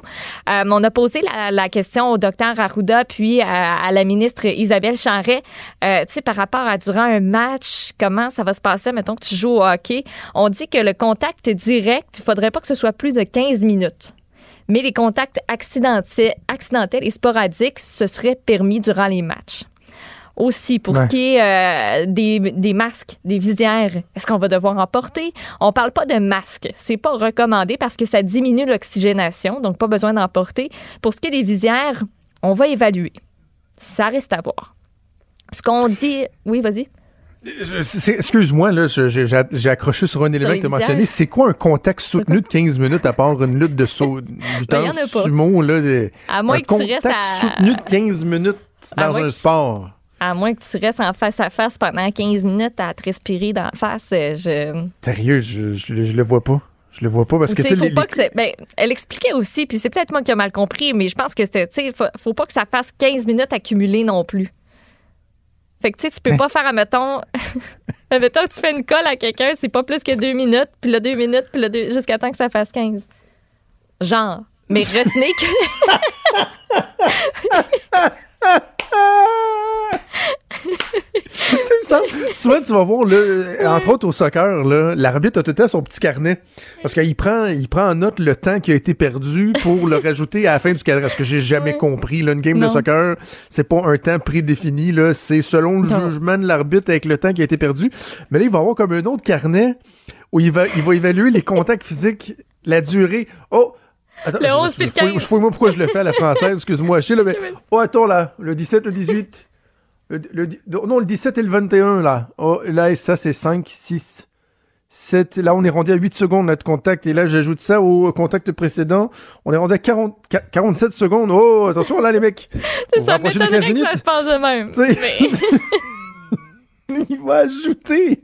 Mais non, ça se fait pas, là. Mais oui, ben. ben mais, mais, mais je vois, j'imagine, la, ça doit viser comme la MMA. Euh, là, on était pas mal questionné sur les matchs de hockey, de volleyball, de, tu sais, ce genre ben de oui, mais les matchs de hockey, il y a des... Parce que moi, je lisais ce matin, puis je me disais, bon, j'avais lu trois secondes mm-hmm. de contact accidentel. Fait que là, je me disais, ben, ça va peut-être changer que lorsque deux joueurs se battent pour la POC dans le coin, euh, au bout de trois secondes, l'arbitre va faire, va siffler, on reprend le jeu. Plutôt que des fois, ça dure 20-30 secondes, puis ça mène à rien. Là. Ça rentre dans contact euh, accidentel et sporadique, j'imagine. C'est ça. OK. Euh, et euh, on, disait en fait que le, haut tour, les alentours, ce serait ça qui serait le plus à surveiller plutôt que la technicalité des matchs comme on vient de, se jaser. Donc les joueurs sur le banc, la bonne distanciation, le contact avec l'entraîneur, aussi les spectateurs dans les estrades, s'assurer qu'on respecte le bon 2 mètres ou le 1 mètre ou le 1.5 ou en tout cas on est mêlé. Euh, les vestiaires. Ça a peut-être mhm. l'air un peu niaiseux, mais on, lui a posé la question au docteur Arruda, qu'est-ce qu'on fait avec les vestiaires? On peut l'écouter. Les vestiaires ne sont pas interdits, mais on va devoir avoir des distanciations adéquates, donc il risque d'avoir moins de vestiaires de disponibles. Donc, si vous pouvez partir avec votre vêtement de sport euh, de la maison et puis ne pas avoir à utiliser le vestiaire, ben ça va déjà permettre à quelqu'un d'autre qui peut pas pour toutes sortes de raisons le faire. Puis, mais puis si vous pouvez après ça aussi prendre votre douche à la maison en revenant, ça va moins euh, avoir d'impact sur les unités sanitaires. Ça va sentir les petits oui-oui. Ça va sentir les petits oui-oui. Parce que là, tu sais, il y a, deux, y a la notion du vestiaire, mettons, sportif, là, où tu te changes ou quoi que ce soit. Si t'es capable d'arriver avec tes shorts et ta camisole, vas-y. Mais, tu sais, dans les sports, moi, je pense, par exemple, dans le, le, hockey mineur, là, écoute, les jeunes sont cordés dans la chambre, C'est, sont, non, mais sont, sont détrempés, mais ils sont assis un par-dessus l'autre dans, dans, chambre tellement. Euh, des fois, même, ils demandent aux parents, ils, rendus un certain âge, je rentrerai plus dans la chambre. Il y a, trop de monde. Mm. Fait que là, euh, tu sais, hockey, vont-tu nous dire, ben, arrivez avec votre équipement le plus possible? Tu sais, moi, le, mon gars, quand il y a des pratiques à 6 h, 7 h le matin, je l'habille à la maison, il y aurait juste les patins à mettre rendus là pour se garder du temps, mais lorsqu'il y a des parties, ils doivent arriver 45 minutes d'avance parce que ils veulent que les joueurs soient ensemble, faire un plan de ah match, faire des échauffements, s'habiller, tout ça. Est-ce que ça, ça va être revu? C'est un compromis tout à fait acceptable. Je suis pas en train de, de, de, le dénoncer, mais j'ai hâte de voir comment on va, on va gérer ça. Est-ce qu'ils vont ouvrir plus de chambres pour les joueurs? On va y aller euh, un à la fois. Euh, ben, c'est pas un à la fois, là, mais par plus petits groupes, peut-être, je sais pas. Euh, puis j'évoquais les règles de distanciation. Comme quoi, tu sais, il y, a beaucoup de gens qui disaient, bon, on est un peu mêlés, va-tu falloir entraîner notre galon à mesurer? Mm-hmm. On a questionné le docteur Arruda là-dessus, on peut écouter sa réponse. Un, c'est clair qu'il fallait absolument aller à un mètre pour les enfants, puis même à moins que ça, peut-être éventuellement avec les bulles, puis ça, c'est compliqué. Puis ça, ça va être géré je vous dirais par le milieu scolaire, par les camps de jour, par les établissements, par les employés et, et les, euh, les, les gens de ces milieux-là. Le 1.5, ça va être géré par les théâtres. Dans le fond, vous allez arriver dans le théâtre, il va y avoir des bancs, vous pouvez pas vous asseoir, puis vous allez vous retrouver avec des bancs de trois personnes, après ça, des bancs. Fait que dans le fond, ça, ça va être géré par ça. Le message pour le monde, s'ils veulent être bien simple, c'est deux mètres. C'est pas compliqué, c'est deux mètres. Fait que le monde va vous gérer, puis vous gérez-vous, vous gardez deux mètres. C'est ça un peu, euh, c'est les gens vont vous gérer. Vous n'aurez pas besoin de vous gérer. Non, non, c'est ça. Je pense que c'est ce que je disais un peu plus tôt cette semaine. À un moment donné, toutes ces règles-là vont établir une espèce d'organisation sociale de gros bon sens mm-hmm. où il y en a qui vont exagérer, il y en a qui vont être... Euh, euh cherche... Mon Dieu. J'aimerais pouvoir tu un mot. Il y en a qui vont... qui Bref, qui vont avoir des lacunes dans leur application. Je cherche vraiment un mot. Pas, ça, ça me gosse. Mais je reviens juste un instant, là. Euh, bravo à Frédéric McCall. Donc, c'était l'anniversaire hier. Je voulais dire à la fin du show, on a comme eu un problème technique à la fin du show. Euh, je lui ai écrit par la suite pour lui dire, mais quand même, euh, bonne fête en retard, Fred. dans les cas où, mettons, au hockey, là, t'as un joueur qui est désigné pour être d'un short de l'autre. Tu un joueur défensif qui va marquer un joueur offensif. Au soccer aussi, t'as ça. C'est peut-être là, là qu'il va falloir comptabiliser le temps qui passe. Peut-être. Mais non, ça n'a pas de bon sens. On vient ça de tous les mais non. Hey, toi, je te check, là, depuis la première période que tu suis le petit, euh, petit numéro 13, là. Euh, fait trop longtemps, là. Lâche-moi ça, j'ai comptabilisé ça, puis bout à bout, t'approches le 15 minutes. Vraiment du fun avec cette Ça va notion-là. créer des 15 nouveaux minutes. emplois, tu sais, vu que l'arbitre, il y a d'autres choses, euh, d'autres chats à fouetter. Et si, bon, il va y avoir plus d'arbitres Hey. que, que de Hey. OK. Oui. Euh, prime dans les épiceries, ça fait jaser, ça. Euh, bien des un qui retirent la prime avant? COVID? Ah oui, ça, oui, oui, un tout, sur un tout temps. petit dernière heure, là, Justin Trudeau qui annonce la Ouais. mise à, euh, à jour économique pour le 8 juillet. Ah, Ah ben, Caroline. 8 juillet, on va savoir à quel point on est dans la schnoutise. Oui, parlons Au fédéral. OK, 8 juillet, donc la mise à jour économique. Mais donc, euh, les primes dans les épiceries, euh, de ce que je comprends, tu vas nous l'expliquer, il y a des gens qui les retirent, mais c'est parce qu'à un moment donné, il va, falloir aussi se poser la question pendant combien de temps qu'on maintient tous ces sites de primes-là, là, à gauche et à droite. Exactement. En fait, les grands patrons des chaînes d'épicerie canadiennes ont, en l'espace de 24 heures, pas mal toutes les épiceries propriétaires des bannières Métro, Métro Super C, Adonis, Jean Coutu, Lobla, qui regroupe Maxi, Provigo, Pharmaprix, Empire, c'est IGA et Rachel Berry, ont annoncé que Bing Bang, nous autres, la prime de 2 piastres qui a été mise en place au début de la pandémie, euh, ce sera la fin. Eh bien, il y a les parlementaires qui, suite à l'abolition complètement subite de cette prime-là, disent ben vous allez devoir rendre des comptes, s'il vous plaît. Pourquoi vous avez pris cette décision-là maintenant? Il y a un député libéral qui a proposé de convoquer les représentants de ces entreprises-là pour qu'ils s'expliquent. C'est le député libéral torontois Nathaniel Erskine-Smith. Aïe, aïe, c'est comme une hésitation. Hein? Eh, une suite. tu sais, ils nous disent à l'école, tu sais, quand vous voyez un nom que vous connaissez pas, tu sais, prononcez-le avant. Mettons, pas pour la première fois quand vous allez en onde, ben, je l'ai pas fait. C'est ça que ça donne. Donc, euh, Monsieur Nathaniel, appelons-le comme ça, il a rappelé qu'il y a plusieurs Canadiens euh, qui peinent toujours à joindre les deux bouts à l'heure actuelle. Puis, euh, ces travailleurs-là sont souvent, ont souvent mis leur santé dans les derniers temps à risque pour que tout le monde puisse se nourrir, puisse aller à l'épicerie. Euh, les profits de la plupart des grandes chaînes d'épicerie, en plus, ont augmenté. Arrête de me rire d'en face, c'est chien. Je me dis que toi aussi, t'avais de la misère à joindre les deux bouts de son nom de famille.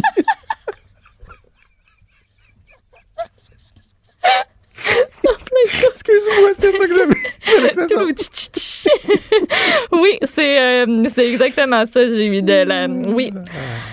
Bravo pour ta revisitation du Pouloum Tiche, hein? Touloum Chichichi. J'aurais pu faire des piou piou piou. Euh, fait que veux-tu Wow, continuer à parler des primes ou bien? Ah ouais, vas-y. Je, je- je te suis, je suis là, je suis là. Moi, je me suis plus, je suis rendue où? Euh, oui, fait qu'on a enlevé la prime, mais pendant tout ce temps-là, les chaînes d'épicerie, euh, leurs profits ont augmenté hein, depuis le début du confinement, euh, sans bon sens. Donc, je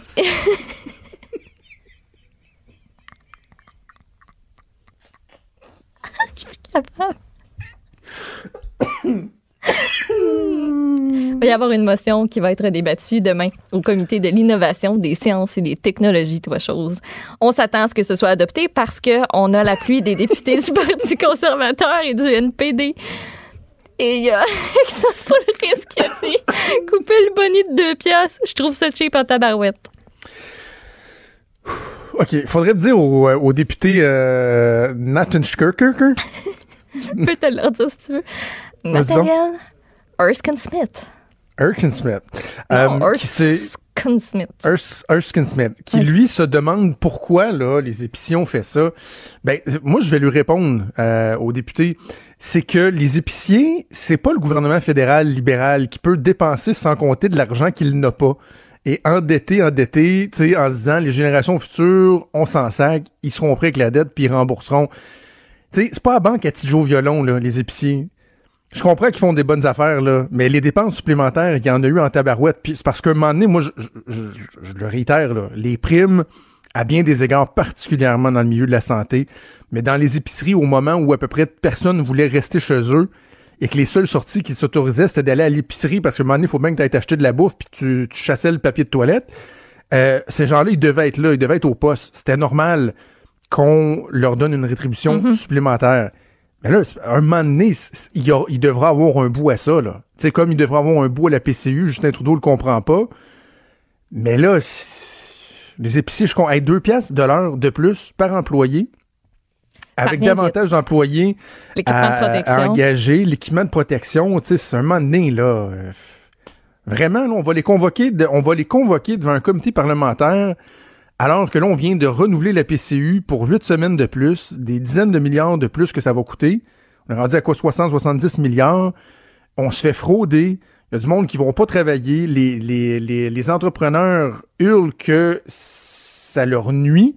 Ça, c'est pas grave. Ça, ça, c'est pas grave. On va, on va dépenser. Mais l'épicier, lui, qui dit, tu sais, là, un moment donné, le 2 piastres, va falloir que, qu'il y, ait- un bout de ça. Eux autres, c'est pas correct. Tu sais, sérieusement, là, vous, vous pouvez pas utiliser votre temps de façon plus euh, pertinente que ça. Hein? Bon, tu vois, ça m'a fait du bien. Ça m'a remis... euh, oui. Méchant qui. Euh, écoute, tu veux-tu finir avec une dernière nouvelle, tiens? Je te... On est tellement pas obligés. On n'est pas obligé? Mais on- mais on peut y aller, va, ben, on va- non, mais on va se garder ça pour la fin. Ben, c'est quand même. On peut. On peut. Oui? Ah oui. Bon, vas-y. On est en retard, mais deux, trois minutes de plus, qu'est-ce que ça fait? Tantôt, on a du lousse, là. On s'est ramassé avec un lousse de vraiment. 22 minutes, là. Qu'est-ce que tu veux? Rien. C'était pas pire. on est décimé en tabarouette. On est comment? On est dissipé. Di- décimé, Décimé. décimé. C'est comme si on est en train de mourir un peu, là. Va partir en pause, je pense. Je sais pas qu'est-ce qui se passe avec mon vocabulaire, mais non plus, ça. Ouais. Ça. on est dissipé. C'est ça que je cherchais. C'est pas grave. il y a plein- je, je le sais, il y a plein de monde qui sont crampés à nous écouter. Ben oui. Il y en a trois, quatre qui ont dit, mon Dieu, ils sont pas sérieux, je change de poste, mais tant mieux. Nous autres, on a du Nous fun. autres, on a du OK, fun. participation. Oui, participation, euh, on sorti leur Oh, plus. attends, attends, attends, écoute, c'est vrai. Non, on- Quoi? notre prochaine invité a une contrainte de temps. Fait que, Oh, regarde, on va ben, faire une pause. On se garde la nouvelle sur participation pour euh, participation pour euh, plus tard dans l'émission. On va reprendre notre Oui. souffle, notre sérieux. On fait une pause puis on revient. Bougez pas. Franchement dit. Jonathan Trudeau. Et Maude Boutet. Appelez ou textez au 187 Cube Radio 1877 827 2346. Cube Radio. Cube Radio. Alors, le gouvernement caquiste de François Legault qui veut créer une identité numérique euh, unique pour chaque Québécois. On parle d'un projet euh, très ambitieux. On en a discuté en début Oui. euh, d'émission qui soulève euh, plusieurs interrogations parce que semble-t-il qu'on serait les premiers dans le monde euh, à aller de l'avant avec un projet de la sorte. On parle potentiellement de milliards de dollars de fonds publics et ça, c'est avant les dépassements de coûts et les retards. là. Ça soulève quand même toutes sortes de questions. Oui, évidemment, sur la faisabilité du projet, les sommes et tout ça, mais entre autres sur les questions de sécurité. Et on va en discuter avec Damien Bancal, avec qui on, on a eu le, le plaisir de discuter à plusieurs reprises, qui est directeur euh, du pôle de la cyberintelligence chez 8Brains. On le rejoint au téléphone. Bonjour, Damien. Bonjour. Euh, Dites-moi, euh, vos premières impressions là, à avoir un projet comme, euh, comme celui-là, d'un, est-ce que dans le milieu, vous aviez euh, entendu dire que, que ça se tramait? Est-ce que c'était un, un secret de polichinelle? Et, et comment vous l'accueillez? Alors, ce qui est intéressant, c'est qu'on on voit que c'est un projet qui est réfléchi de longue date. Euh, on retrouve des informations, voire même des propos euh, sur, différents sites euh, de ministères, mais aussi d'entités, qu'elles soient associatives ou privées, parlant déjà de cette possibilité de gouvernance numérique, de cette identité numérique. Parce que c'est, je vais être très honnête avec vous, dans toutes les têtes, sur toute la planète. Prends juste un exemple. Hein. Au Japon, euh, il y a une grosse société qui a déjà mis en place depuis juillet 2019 un, gestion de euh, un système de gestion des identités numériques via ce fameux blockchain, hein, qui est un terme qui fait peur ou qu'on comprend pas trop. Donc, ce ne sera pas une nouveauté. Mais ce qui est intéressant, c'est qu'on voit que c'est réfléchi depuis très longtemps. Donc, au moins de ce point de vue-là, ça me rassure. OK, mais donc, euh, est-ce que c'est vrai qu'on serait les, les premiers? Parce que là, vous, vous dites que, bon, au Japon, il y a, y a certaines, euh, certaines mesures déjà qui existent. Selon là, les critères du projet que le gouvernement veut mettre en place, est-ce qu'effectivement ce serait une première ou quand on pense justement à des endroits où euh, on a quand même, on exerce un bon contrôle là, sur, sur la vie citoyenne, en Chine par exemple, est-ce que vraiment dans ces endroits-là, on n'a pas encore des projets comme ceux-là euh, qui, ont, qui ont été mis en place? Ah bah c'est simple. Hein. Euh, Dans tous les cas, cette, ce suivi numérique de chaque citoyen existe dans, dans des pays, par exemple, totalitaires, qu'on le veuille ou non, comme la Chine, hein, qui clairement a un numéro social avec des droits, etc., ou, pas. Euh, mais après, sous la forme qui est proposée là, en tout cas de ce qu'on on peut en lire, de ce qu'on peut en entendre, de ce que j'ai pu, par exemple, analyser en, en regardant bah, juste sur le site euh, de Cube Radio, hein, on voit un petit peu ce qui est dit. Euh, ça réfléchit. On comprend bien que on a une idée qu'on lance en l'air et puis maintenant il va falloir tirer sur chaque petite ficelle pour voir comment on va pouvoir identifier chaque citoyen, comment avec cette fameuse blockchain, hein, donc c'est le moyen de rendre identifiable tout en l'anonymisant, tout en sécurisant la donnée. Donc autant dire ça va être un NAS 3.0, hein, soyons très clairs sur le sujet. Euh, maintenant il va falloir sécuriser ça, il va falloir éduquer aussi parce qu'il faut pas oublier, hein, je prends juste l'exemple des banques qui utilisent elles déjà ce genre de système, certes moins à moins grande taille, mais qui existe déjà, la sécurisation par la donnée numérique, euh, il va falloir éduquer l'utilisateur. Parce que c'est bien beau d'avoir cette identité numérique. Mais si mon utilisateur est capable de le fournir par n'importe quel moyen et que ce moyen puisse être détourné, eh bien, est-ce que ça me, voilà, est-ce que j'aurai toujours confiance en la donnée qui va être sauvegardée, mon nom, mon prénom, mon adresse, plus toutes les informations qui seront cachées dans cette chaîne qui normalement n'est pas capable de m'identifier directement. C'est compliqué, hein, je vais être très honnête avec vous.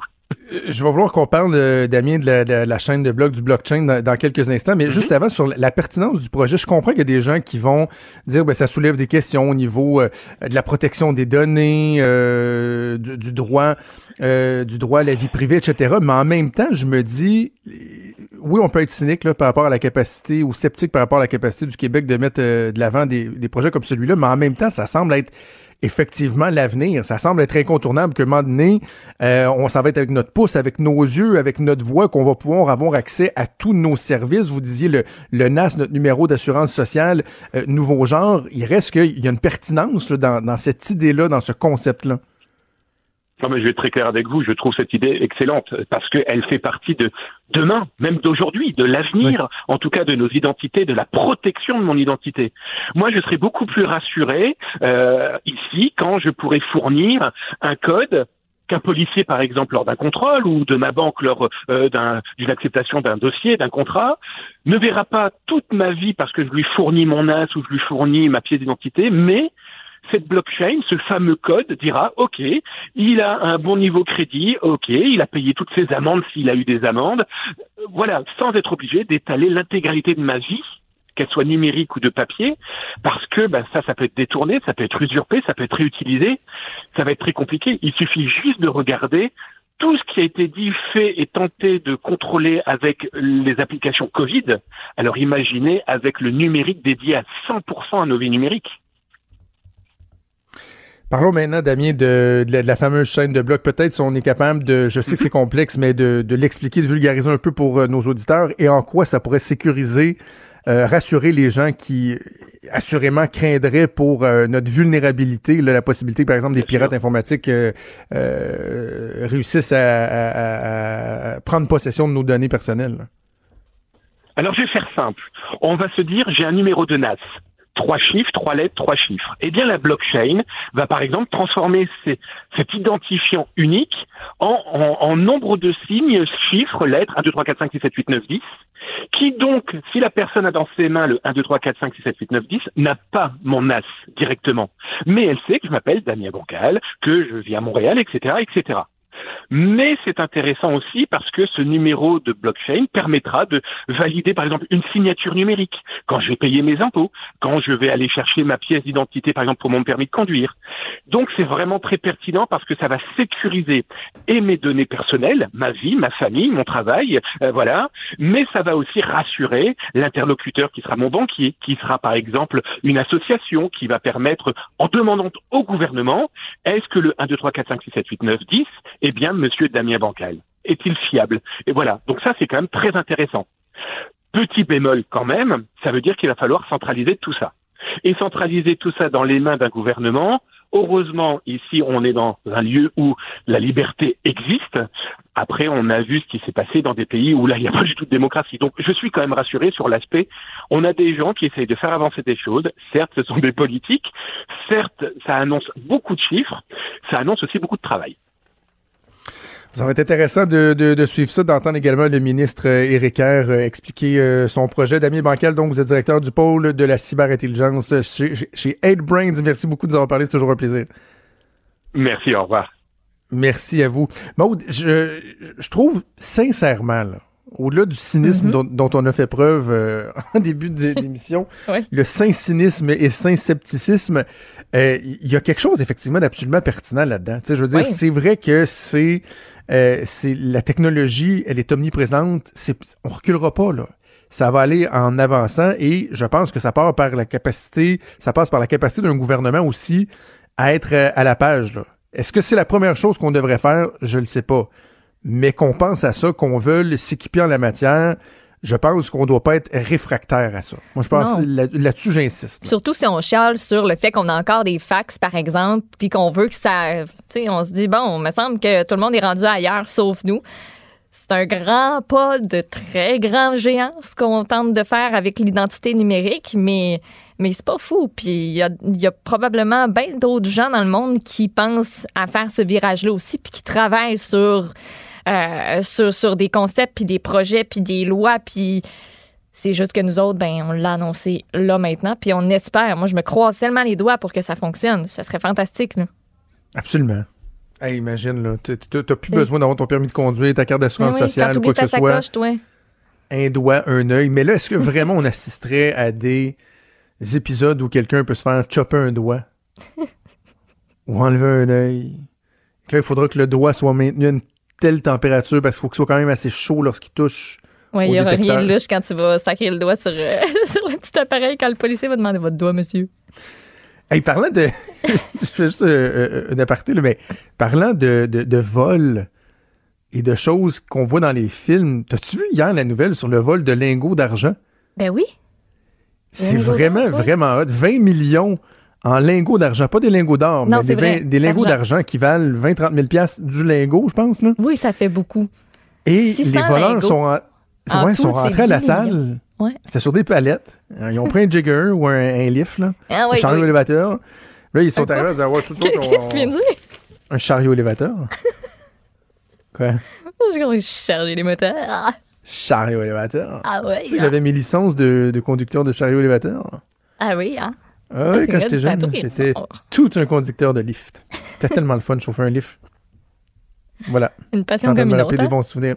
Oui. Mais ils sont rentrés là et euh, elle disait Ouais, check, c'est nous autres, on a, on a les papiers, là, on, on s'en vient chercher les, tes palettes de, de lingots, là. C'est, c'est nous autres qui part avec ça. Il a dit pas de problème, euh, c'est bon, ouais, ouais, d'accord avec ces papiers-là. Ils sont partis avec euh, 20 millions. Ouais. Chaque barre pèse 30 kg. C'est Environ 20 fou 000 raide, là. piastres par partie de barre, là. Puis eux 10 autres, millions, capables. j'ai dit 20, 10 millions. Oui, 10 millions. Puis, tu sais, il faut que tu saches quoi faire. Il faut pas que ce soit nécessairement la première fois que tu essaies ça. faut que tu y ailles pensé en maudit. Puis, ce qui est le fun avec un lingot, c'est que ça laisse pas de traces. C'est ça qu'explique euh. Paul Laurier, qui est un ex-enquêteur au crime informatique de la Sûreté du Québec. Ça laisse pas de traces. Tu peux en disposer sur le marché. Là. Tu donnes ça à des bijoutiers. Tu fais des transactions en bitcoin. Ça ne laisse aucune trace. T'es juste pogné avec ça chez vous dans le sous-sol, là, mais tu sais, ça, c'est une autre affaire. Ça existe vraiment, là. Non, mais c'est ça. C'est pas juste dans les C'est- films, c'est ça. Ça existe vraiment, Ouais. lingot d'argent, lingot d'or, quelqu'un qui, était, qui, Ouais. qui met sur pied un plan pour les voler. Écoute, ça, la carte parce que quand tu sors, quand tu sors de la bâtisse, là, Ouais. euh, tu peux pas te sauver en courant. Là. Non, faut, faut que ton plan ait été suffisamment efficace pour que la personne, 30 secondes après, pas un doute, puis elle sort dehors en courant parce que faut que tu mets ça dans un camion ou quelque chose. Là, tu, tu, tu, tu transportes pas ça comme tu veux. As-tu que t'aies une écouté, fonderie euh, peut-être chez vous. As-tu écouté La Casa des Papels? Ben oui, tu fais, tu fais des petites granules. Là. La Casa des Papels, eux autres, ils sortent ça, toi, en scaphandre. Ils font fondre ça. Ils font des petites Ben billes. oui. C'est beau, beau, beau. Ouais, voilà.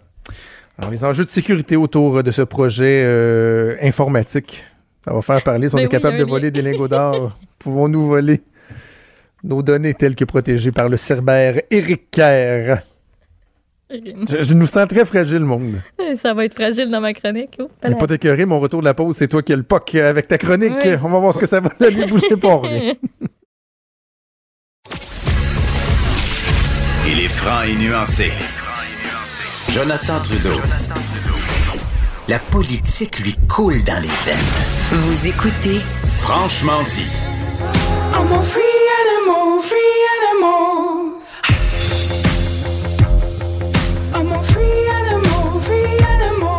Commence comme à chaque semaine sa chronique avec une chanson. Qu'est-ce qu'on écoute? Je me, sens, je me sens vraiment comme Guy Lepage qui demande à, Qu'est-ce qu'on boit aujourd'hui? Qu'est-ce qu'on qu'est-ce qu'on C'est quoi dans son nom? Qu'est-ce- Pas qu'on c'est- écoute? Non, euh, Oh, c'est pas Manon, non, ça, ça c'est- m'énerve, que- Mon Ouf. Dieu. Mm. Régisseur de plateau de Tout le monde en parle, c'est... France? Ben non, c'est Manon. ça, non, c'est- Mais non, pas Manon? Manon, c'est celle qui est en régie. Manon pèse sur le piton, c'est celle qui est régie. Peu importe. Bref. Euh, je, mais je me sens comme ça. Maude, qu'est-ce qu'on écoute aujourd'hui, cette semaine, Maude? Alors, on écoute euh, un grand cru d'une année euh, passée dont je ne me rappelle. Je pense que c'est 2017, en fait. Donc, c'est Free Animal de Foreign Air. C'est pas nouveau comme chanson, mais j'ai écouté une série sur Netflix qui est justement du gars, vu qu'on vient de parler de la Casa des Papels, c'est le même gars qui a écrit la série White Lines, que je vous recommande chaudement sur Netflix. Et il y a une euh, playlist assez éclectique pour cette série-là. On mise beaucoup, beaucoup sur la musique parce que ça se passe à Ibiza. Et euh, ben, vous comprendrez, il y a beaucoup de techno, mais il y a aussi des sons fun comme Free Animal. Ça m'a redonné le goût de l'ajouter à ma liste de lecture. Je vous la recommande. Très bon. Oui, c'est Très bon. bon. C'est le fun d'écouter. OK, tu as une série de sujets. Je veux juste euh, tout de suite te dire que euh, pour clore ta chronique, Mm. tu vas me dévoiler le nom de la nouvelle chandelle, chandelle de Gwyneth Paltrow. Tu veux-tu Je veux pas vraiment que tu le savoir? dises tout de suite. Tu le veux? Oui, mais euh, je vais t'écouter assurément d'une oreille euh, très attentive pendant ta chronique, mais je vais essayer de cogiter aussi sur, selon moi, quel, quel, quel est le nom de, Ben, pour- de cette chandelle-là, OK? pour t'enligner, puis pour garder un peu tout le monde accroché, là, tout le monde sur le Oui. bout de leur chaise. Euh, sa précédente chandelle avait fait beaucoup parler parce qu'elle s'appelait This Smells Like My Vagina. Ah mon Dieu, c'est là que je m'en allais en plus. Ben, c'est encore dans la même région. OK, bon, parfait. Donc, Alors, on va commencer. Écoute-moi pas, avec Une- Eh, on va commencer avec un une. Floridienne qui a des regrets. Est-ce que c'est d'avoir acheté la chandelle euh, The Smells from My Vagina? Ou... Nope. C'est l'histoire d'une fille de Floride. Une fille là, qui regrette sa sortie au bar du 6 juin. Pas parce qu'elle était trop saoule puis qu'elle a frenché à plus de pouvoir. Oh, non. Erika Crisp, c'est une travailleuse de, de la santé de 40 ans. Elle a été déclarée positive à la COVID-19 ap- après avoir passé une seule soirée dans un pub irlandais de Jacksonville Beach. Ça va être long, là. Ça va tellement. J'aurais pas dû dire son nom parce que j'ai... Les noms aujourd'hui, c'est... Non, non, c'est que je pense à la chandelle, excuse. Moi, j'ai eu un accrochage sur, euh, sur le nom Eric, Erica Crisp. Euh, c'était, sa, c'était sa première sortie à elle et ses amis. Elle dit qu'une quinzaine de ses amis ont également été déclarés positifs au nouveau coronavirus. C'était leur première sortie. Elle dit ça doit être la loi de Murphy. Parce que tout ce qui...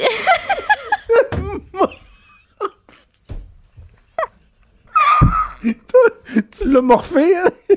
T'as morphé Murphy. La loi de Murphy. La, la loi de Murphy. Murphy. Je l'ai comme dit un peu pointu. Ça va pas, là. Morph. Murphy. Une mornifle. Murphy. Ah, c'est Euh, toi qui cours après le trouble. Ben oui, je, Hmm. ben oui, c'est ça qui se passe en plus. Ah. Euh, elle dit qu'ils ont, ils ont bien respecté les mesures de distanciation sociale, se sont confinés pendant de longues semaines, mais là, comme l'État réouvrait pas mal tout, les commerces, euh, puis en donc, sa vigilance a comme été un petit peu défaillante parce que c'était comme, euh, ouh, gros party. On a l'impression que tout est beau puis que tout est terminé, mais dans le fond, pas tant. Donc, dans le statut Facebook où elle révèle qu'elle a la COVID, elle met les hashtags, les petits mots-clics, ma faute, portez vos masques et j'aurais donc dû savoir. Parce qu'ils n'ont pas porté de masque, rien. Puis, euh, il y a même, le bar a été obligé de fermer parce qu'il y a plusieurs clients autres qu'elle et ses amis qui ont eu la COVID. Fait que t'as pas le choix de fermer, de désinfecter, puis Mhm. de rouvrir par la suite. Parce que, tu sais, au début de la, de la pandémie, là, euh, Mhm. on a beaucoup parlé des, euh, des événements. C'était quoi le terme? Supra, pas supraconducteur, là, mais, tu sais, mettons des mariages ou des trucs de même où, où- où vraiment, là, une personne pouvait en infecter euh, pas Plusieurs. 2, 3, 4, 10, 15, 20, 25, 40, 60, là, tu sais. Euh, ça, là, ça peut encore exister. Là. Ben oui. Je veux dire, c'est pas parce que la pandémie, la première vague, elle est, elle est derrière nous et qu'on a contrôlé la pandémie que le virus, il se transmet pas moins facilement. là. Donc, c'est sûr que dans des rassemblements, euh, si les gens font pas attention, peut-être que les mesures d'hygiène vont faire en sorte qu'on va un petit peu moins le propager qu'avant. Mhm. Mais ça veut pas dire que ça peut pas arriver. Là. Ça, c'est Ben un bon non. exemple. Exactement. Donc, euh, elle dit si ça peut servir d'exemple, ben justement, euh, faites attention. On aura été l'exemple. Voilà. Bon, c'est intéressant. Une chose ça. de faite. Mais Un pas de plus vers la chandelle. Le bar B-Barn, je, ne connais pas là? le... Non, c'est quoi? Je connaissais pas ça avant d'atterrir à Montréal et de me faire transporter dans cet univers. Le Barbie Barn, c'est, euh, il y en a entre autres un restaurant situé sur la rue Guy, c'est au centre-ville. Ça va fermer ses portes et on y sert les meilleures côtes levées que j'ai mangées de toute ma sainte vie. Ah, OK. Et c'est pas peu dire, là. C'est, c'est incroyablement bon. C'est une institution, ça a ouvert en 1967 et là, ben, c'est la fin. L'autre restaurant à Dollar des Ormeaux va rester ouvert, petite consolation, mais c'est pas pareil, c'est pas la même ambiance. Le restaurant de la rue Guy, c'était tout petit. T'avais comme l'impression d'être un- dans un chalet en bois rond. C'était brun, les, murs, c'était, brun-orange, puis tout ça, là, dans ces, dans ces années-là. Puis il y avait les photos des gens célèbres qui sont venus au Barbie Barn. C'est la fin. Donc, il y a beaucoup de gens sur les réseaux sociaux qui sont euh, bien, bien, bien tristes parce que quand même, depuis 1967, et euh, le propriétaire était très connu. Il y a comme un paquet de facteurs qui font en sorte que finalement, ça va fermer. On avait ouvert pour les commandes à emporter dès mars, donc suite à la COVID. On comprend que la COVID, ça va être un coup dur pour plusieurs restaurateurs. Donc, eux sentent déjà l'impact. Mais aussi le fait que le fondateur de Barbie Barn, Manny Barnoff, lui, est décédé en décembre dernier. Il avait 90 ans. Et peut-être que ça vient brasser des trucs dans la business. Les gens du coin avaient déjà remarqué que l'immeuble allait être mis en vente cet hiver. Euh, donc, grosse, euh, grosse perte puis grosse déception pour, euh, Hmm. pour plusieurs parce que, tu sais, c'était aussi un arrêt. Si tu vas au Centre Bell, peut-être, ben, vu que c'est pas trop loin, tu pouvais aller arrêter, manger une coupe de côte levée. Et c'est vraiment, je te jure, les meilleurs et ce qui est les, les meilleures côtes levées. Et ce qui est particulier aussi, c'est que d'habitude, c'est la recette de ta sauce, ta garde secrète. Mhm. Mais M. Barnoff, lui, il n'hésitait pas à la donner. Il y a plusieurs Ah ouais. internautes qui témoignent comme quoi, ben, au moins, j'ai la recette de la fameuse fa- sauce du Barbie Barn. Puis sinon, ben, on peut toujours euh, faire un petit bout en char puis aller à Dollar des Ormeaux. Est-ce que euh, c'est fermé dès, dès maintenant ou ils ont Oui, annoncé une fermé, date de fermeture? C'est fermé, fermé, là, donc ils ne peuvent même pas célébrer euh, la fin d'une épopée. Ah, c'est dommage. C'est dommage. Mais on en voit de plus en plus, premièrement, des institutions Mhm. Ben qui oui. finissent par ne plus être capables de suivre euh, les nouvelles vagues de, de- de modernisation, euh, l'adaptation du milieu. Puis là, ben, en plus, avec un contexte économique qui est difficile, la COVID et tout ça, ben, euh, faudra pas surprendre d'en voir davantage. Là, euh, tu me parlais des... Est-ce que ça existe vraiment, ça, des visages de personnes disparues sur les bouteilles de lait? Ça a ça déjà je- existé, là. Ben, Il c'est pour semble ça quand que je j'étais jeune, t'en il y avait parler. ça, là, mais... Moi, j'avais l'impression que ça se pouvait comme pu. Mais ça se peut finalement. Ça se peut. En Australie, c'est la police fédérale australienne qui, de nouveau, s'est tournée vers les bouteilles de lait pour euh, avoir un peu d'aide dans ses recherches. Donc, la police s'est associée au Centre national de coordination des personnes disparues et aussi à Canberra Milk. Ils ont imprimé les photos de 16 Australiens et Australiennes disparus sans laisser de traces. Euh, par exemple, une jeune maman disparue depuis 12 ans qui a laissé justement aucune trace, mais surtout a laissé derrière elle deux enfants qui étaient alors euh, d'âge préscolaire. Donc, il y a plusieurs personnes, plusieurs cas qu'on met de l'avant. L'initiative a été lancée euh, hier. Ça va durer quatre semaines et les photos de ces 16 personnes-là vont être donc sur toutes les bouteilles de lait vendues sur le territoire de la capitale australienne. Tu te dis, ça marche-tu vraiment cette affaire-là?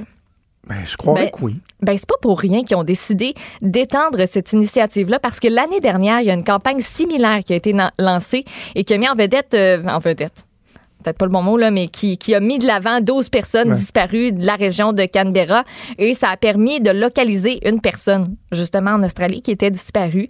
Euh, la police dit que ce sont des, des initiatives aussi comme celle-là qui rappellent aux gens que les personnes disparues, ben, tu sais, c'est des vraies personnes, ils ont des familles, on les cherche encore et c'est quelque chose dont il faut parler davantage. Tu sais, avec la bouteille de lait dans le milieu de la table, ben, ça peut susciter des conversations.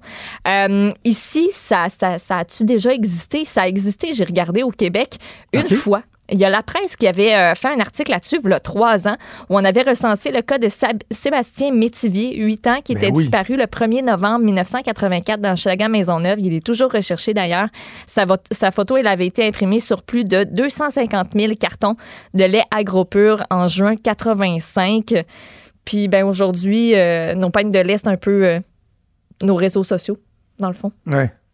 Donc, euh, puis aux États-Unis, ça avait euh, démarré en 1984. Donc, on a un peu suivi cette, vague-là, mais ça n'a pas, euh, pas resté parce qu'il y a, entre autres, les producteurs de lait qui voulaient pas jeter des quantités importantes de lait. Tu sais, une fois que l'enfant est retrouvé, puis toi, t'es pogné avec sa face sur toutes tes bouteilles de lait, un peu plate. C'est drôle, comme, c'est très. euh, Ben là, ça fait froid, là, c'est mais froid, c'est mais c'est ça pareil, là. Ben, c'est c'est pas mal ça. Puis aussi, on évoquait quand eux ils ont arrêté là, du côté des États-Unis euh, de faire ce genre de truc-là. On évoquait la lassitude de la population. Tu sais, une fois que tu en as vu un, puis c'est plate à dire, là, mais une fois que tu es habitué à avoir une photo sur une peigne de lait, ben peut-être que tu n'as plus la même, euh, la même vivacité d'esprit euh, quand tu la vois. finalement. Ben, exactement. tu sais.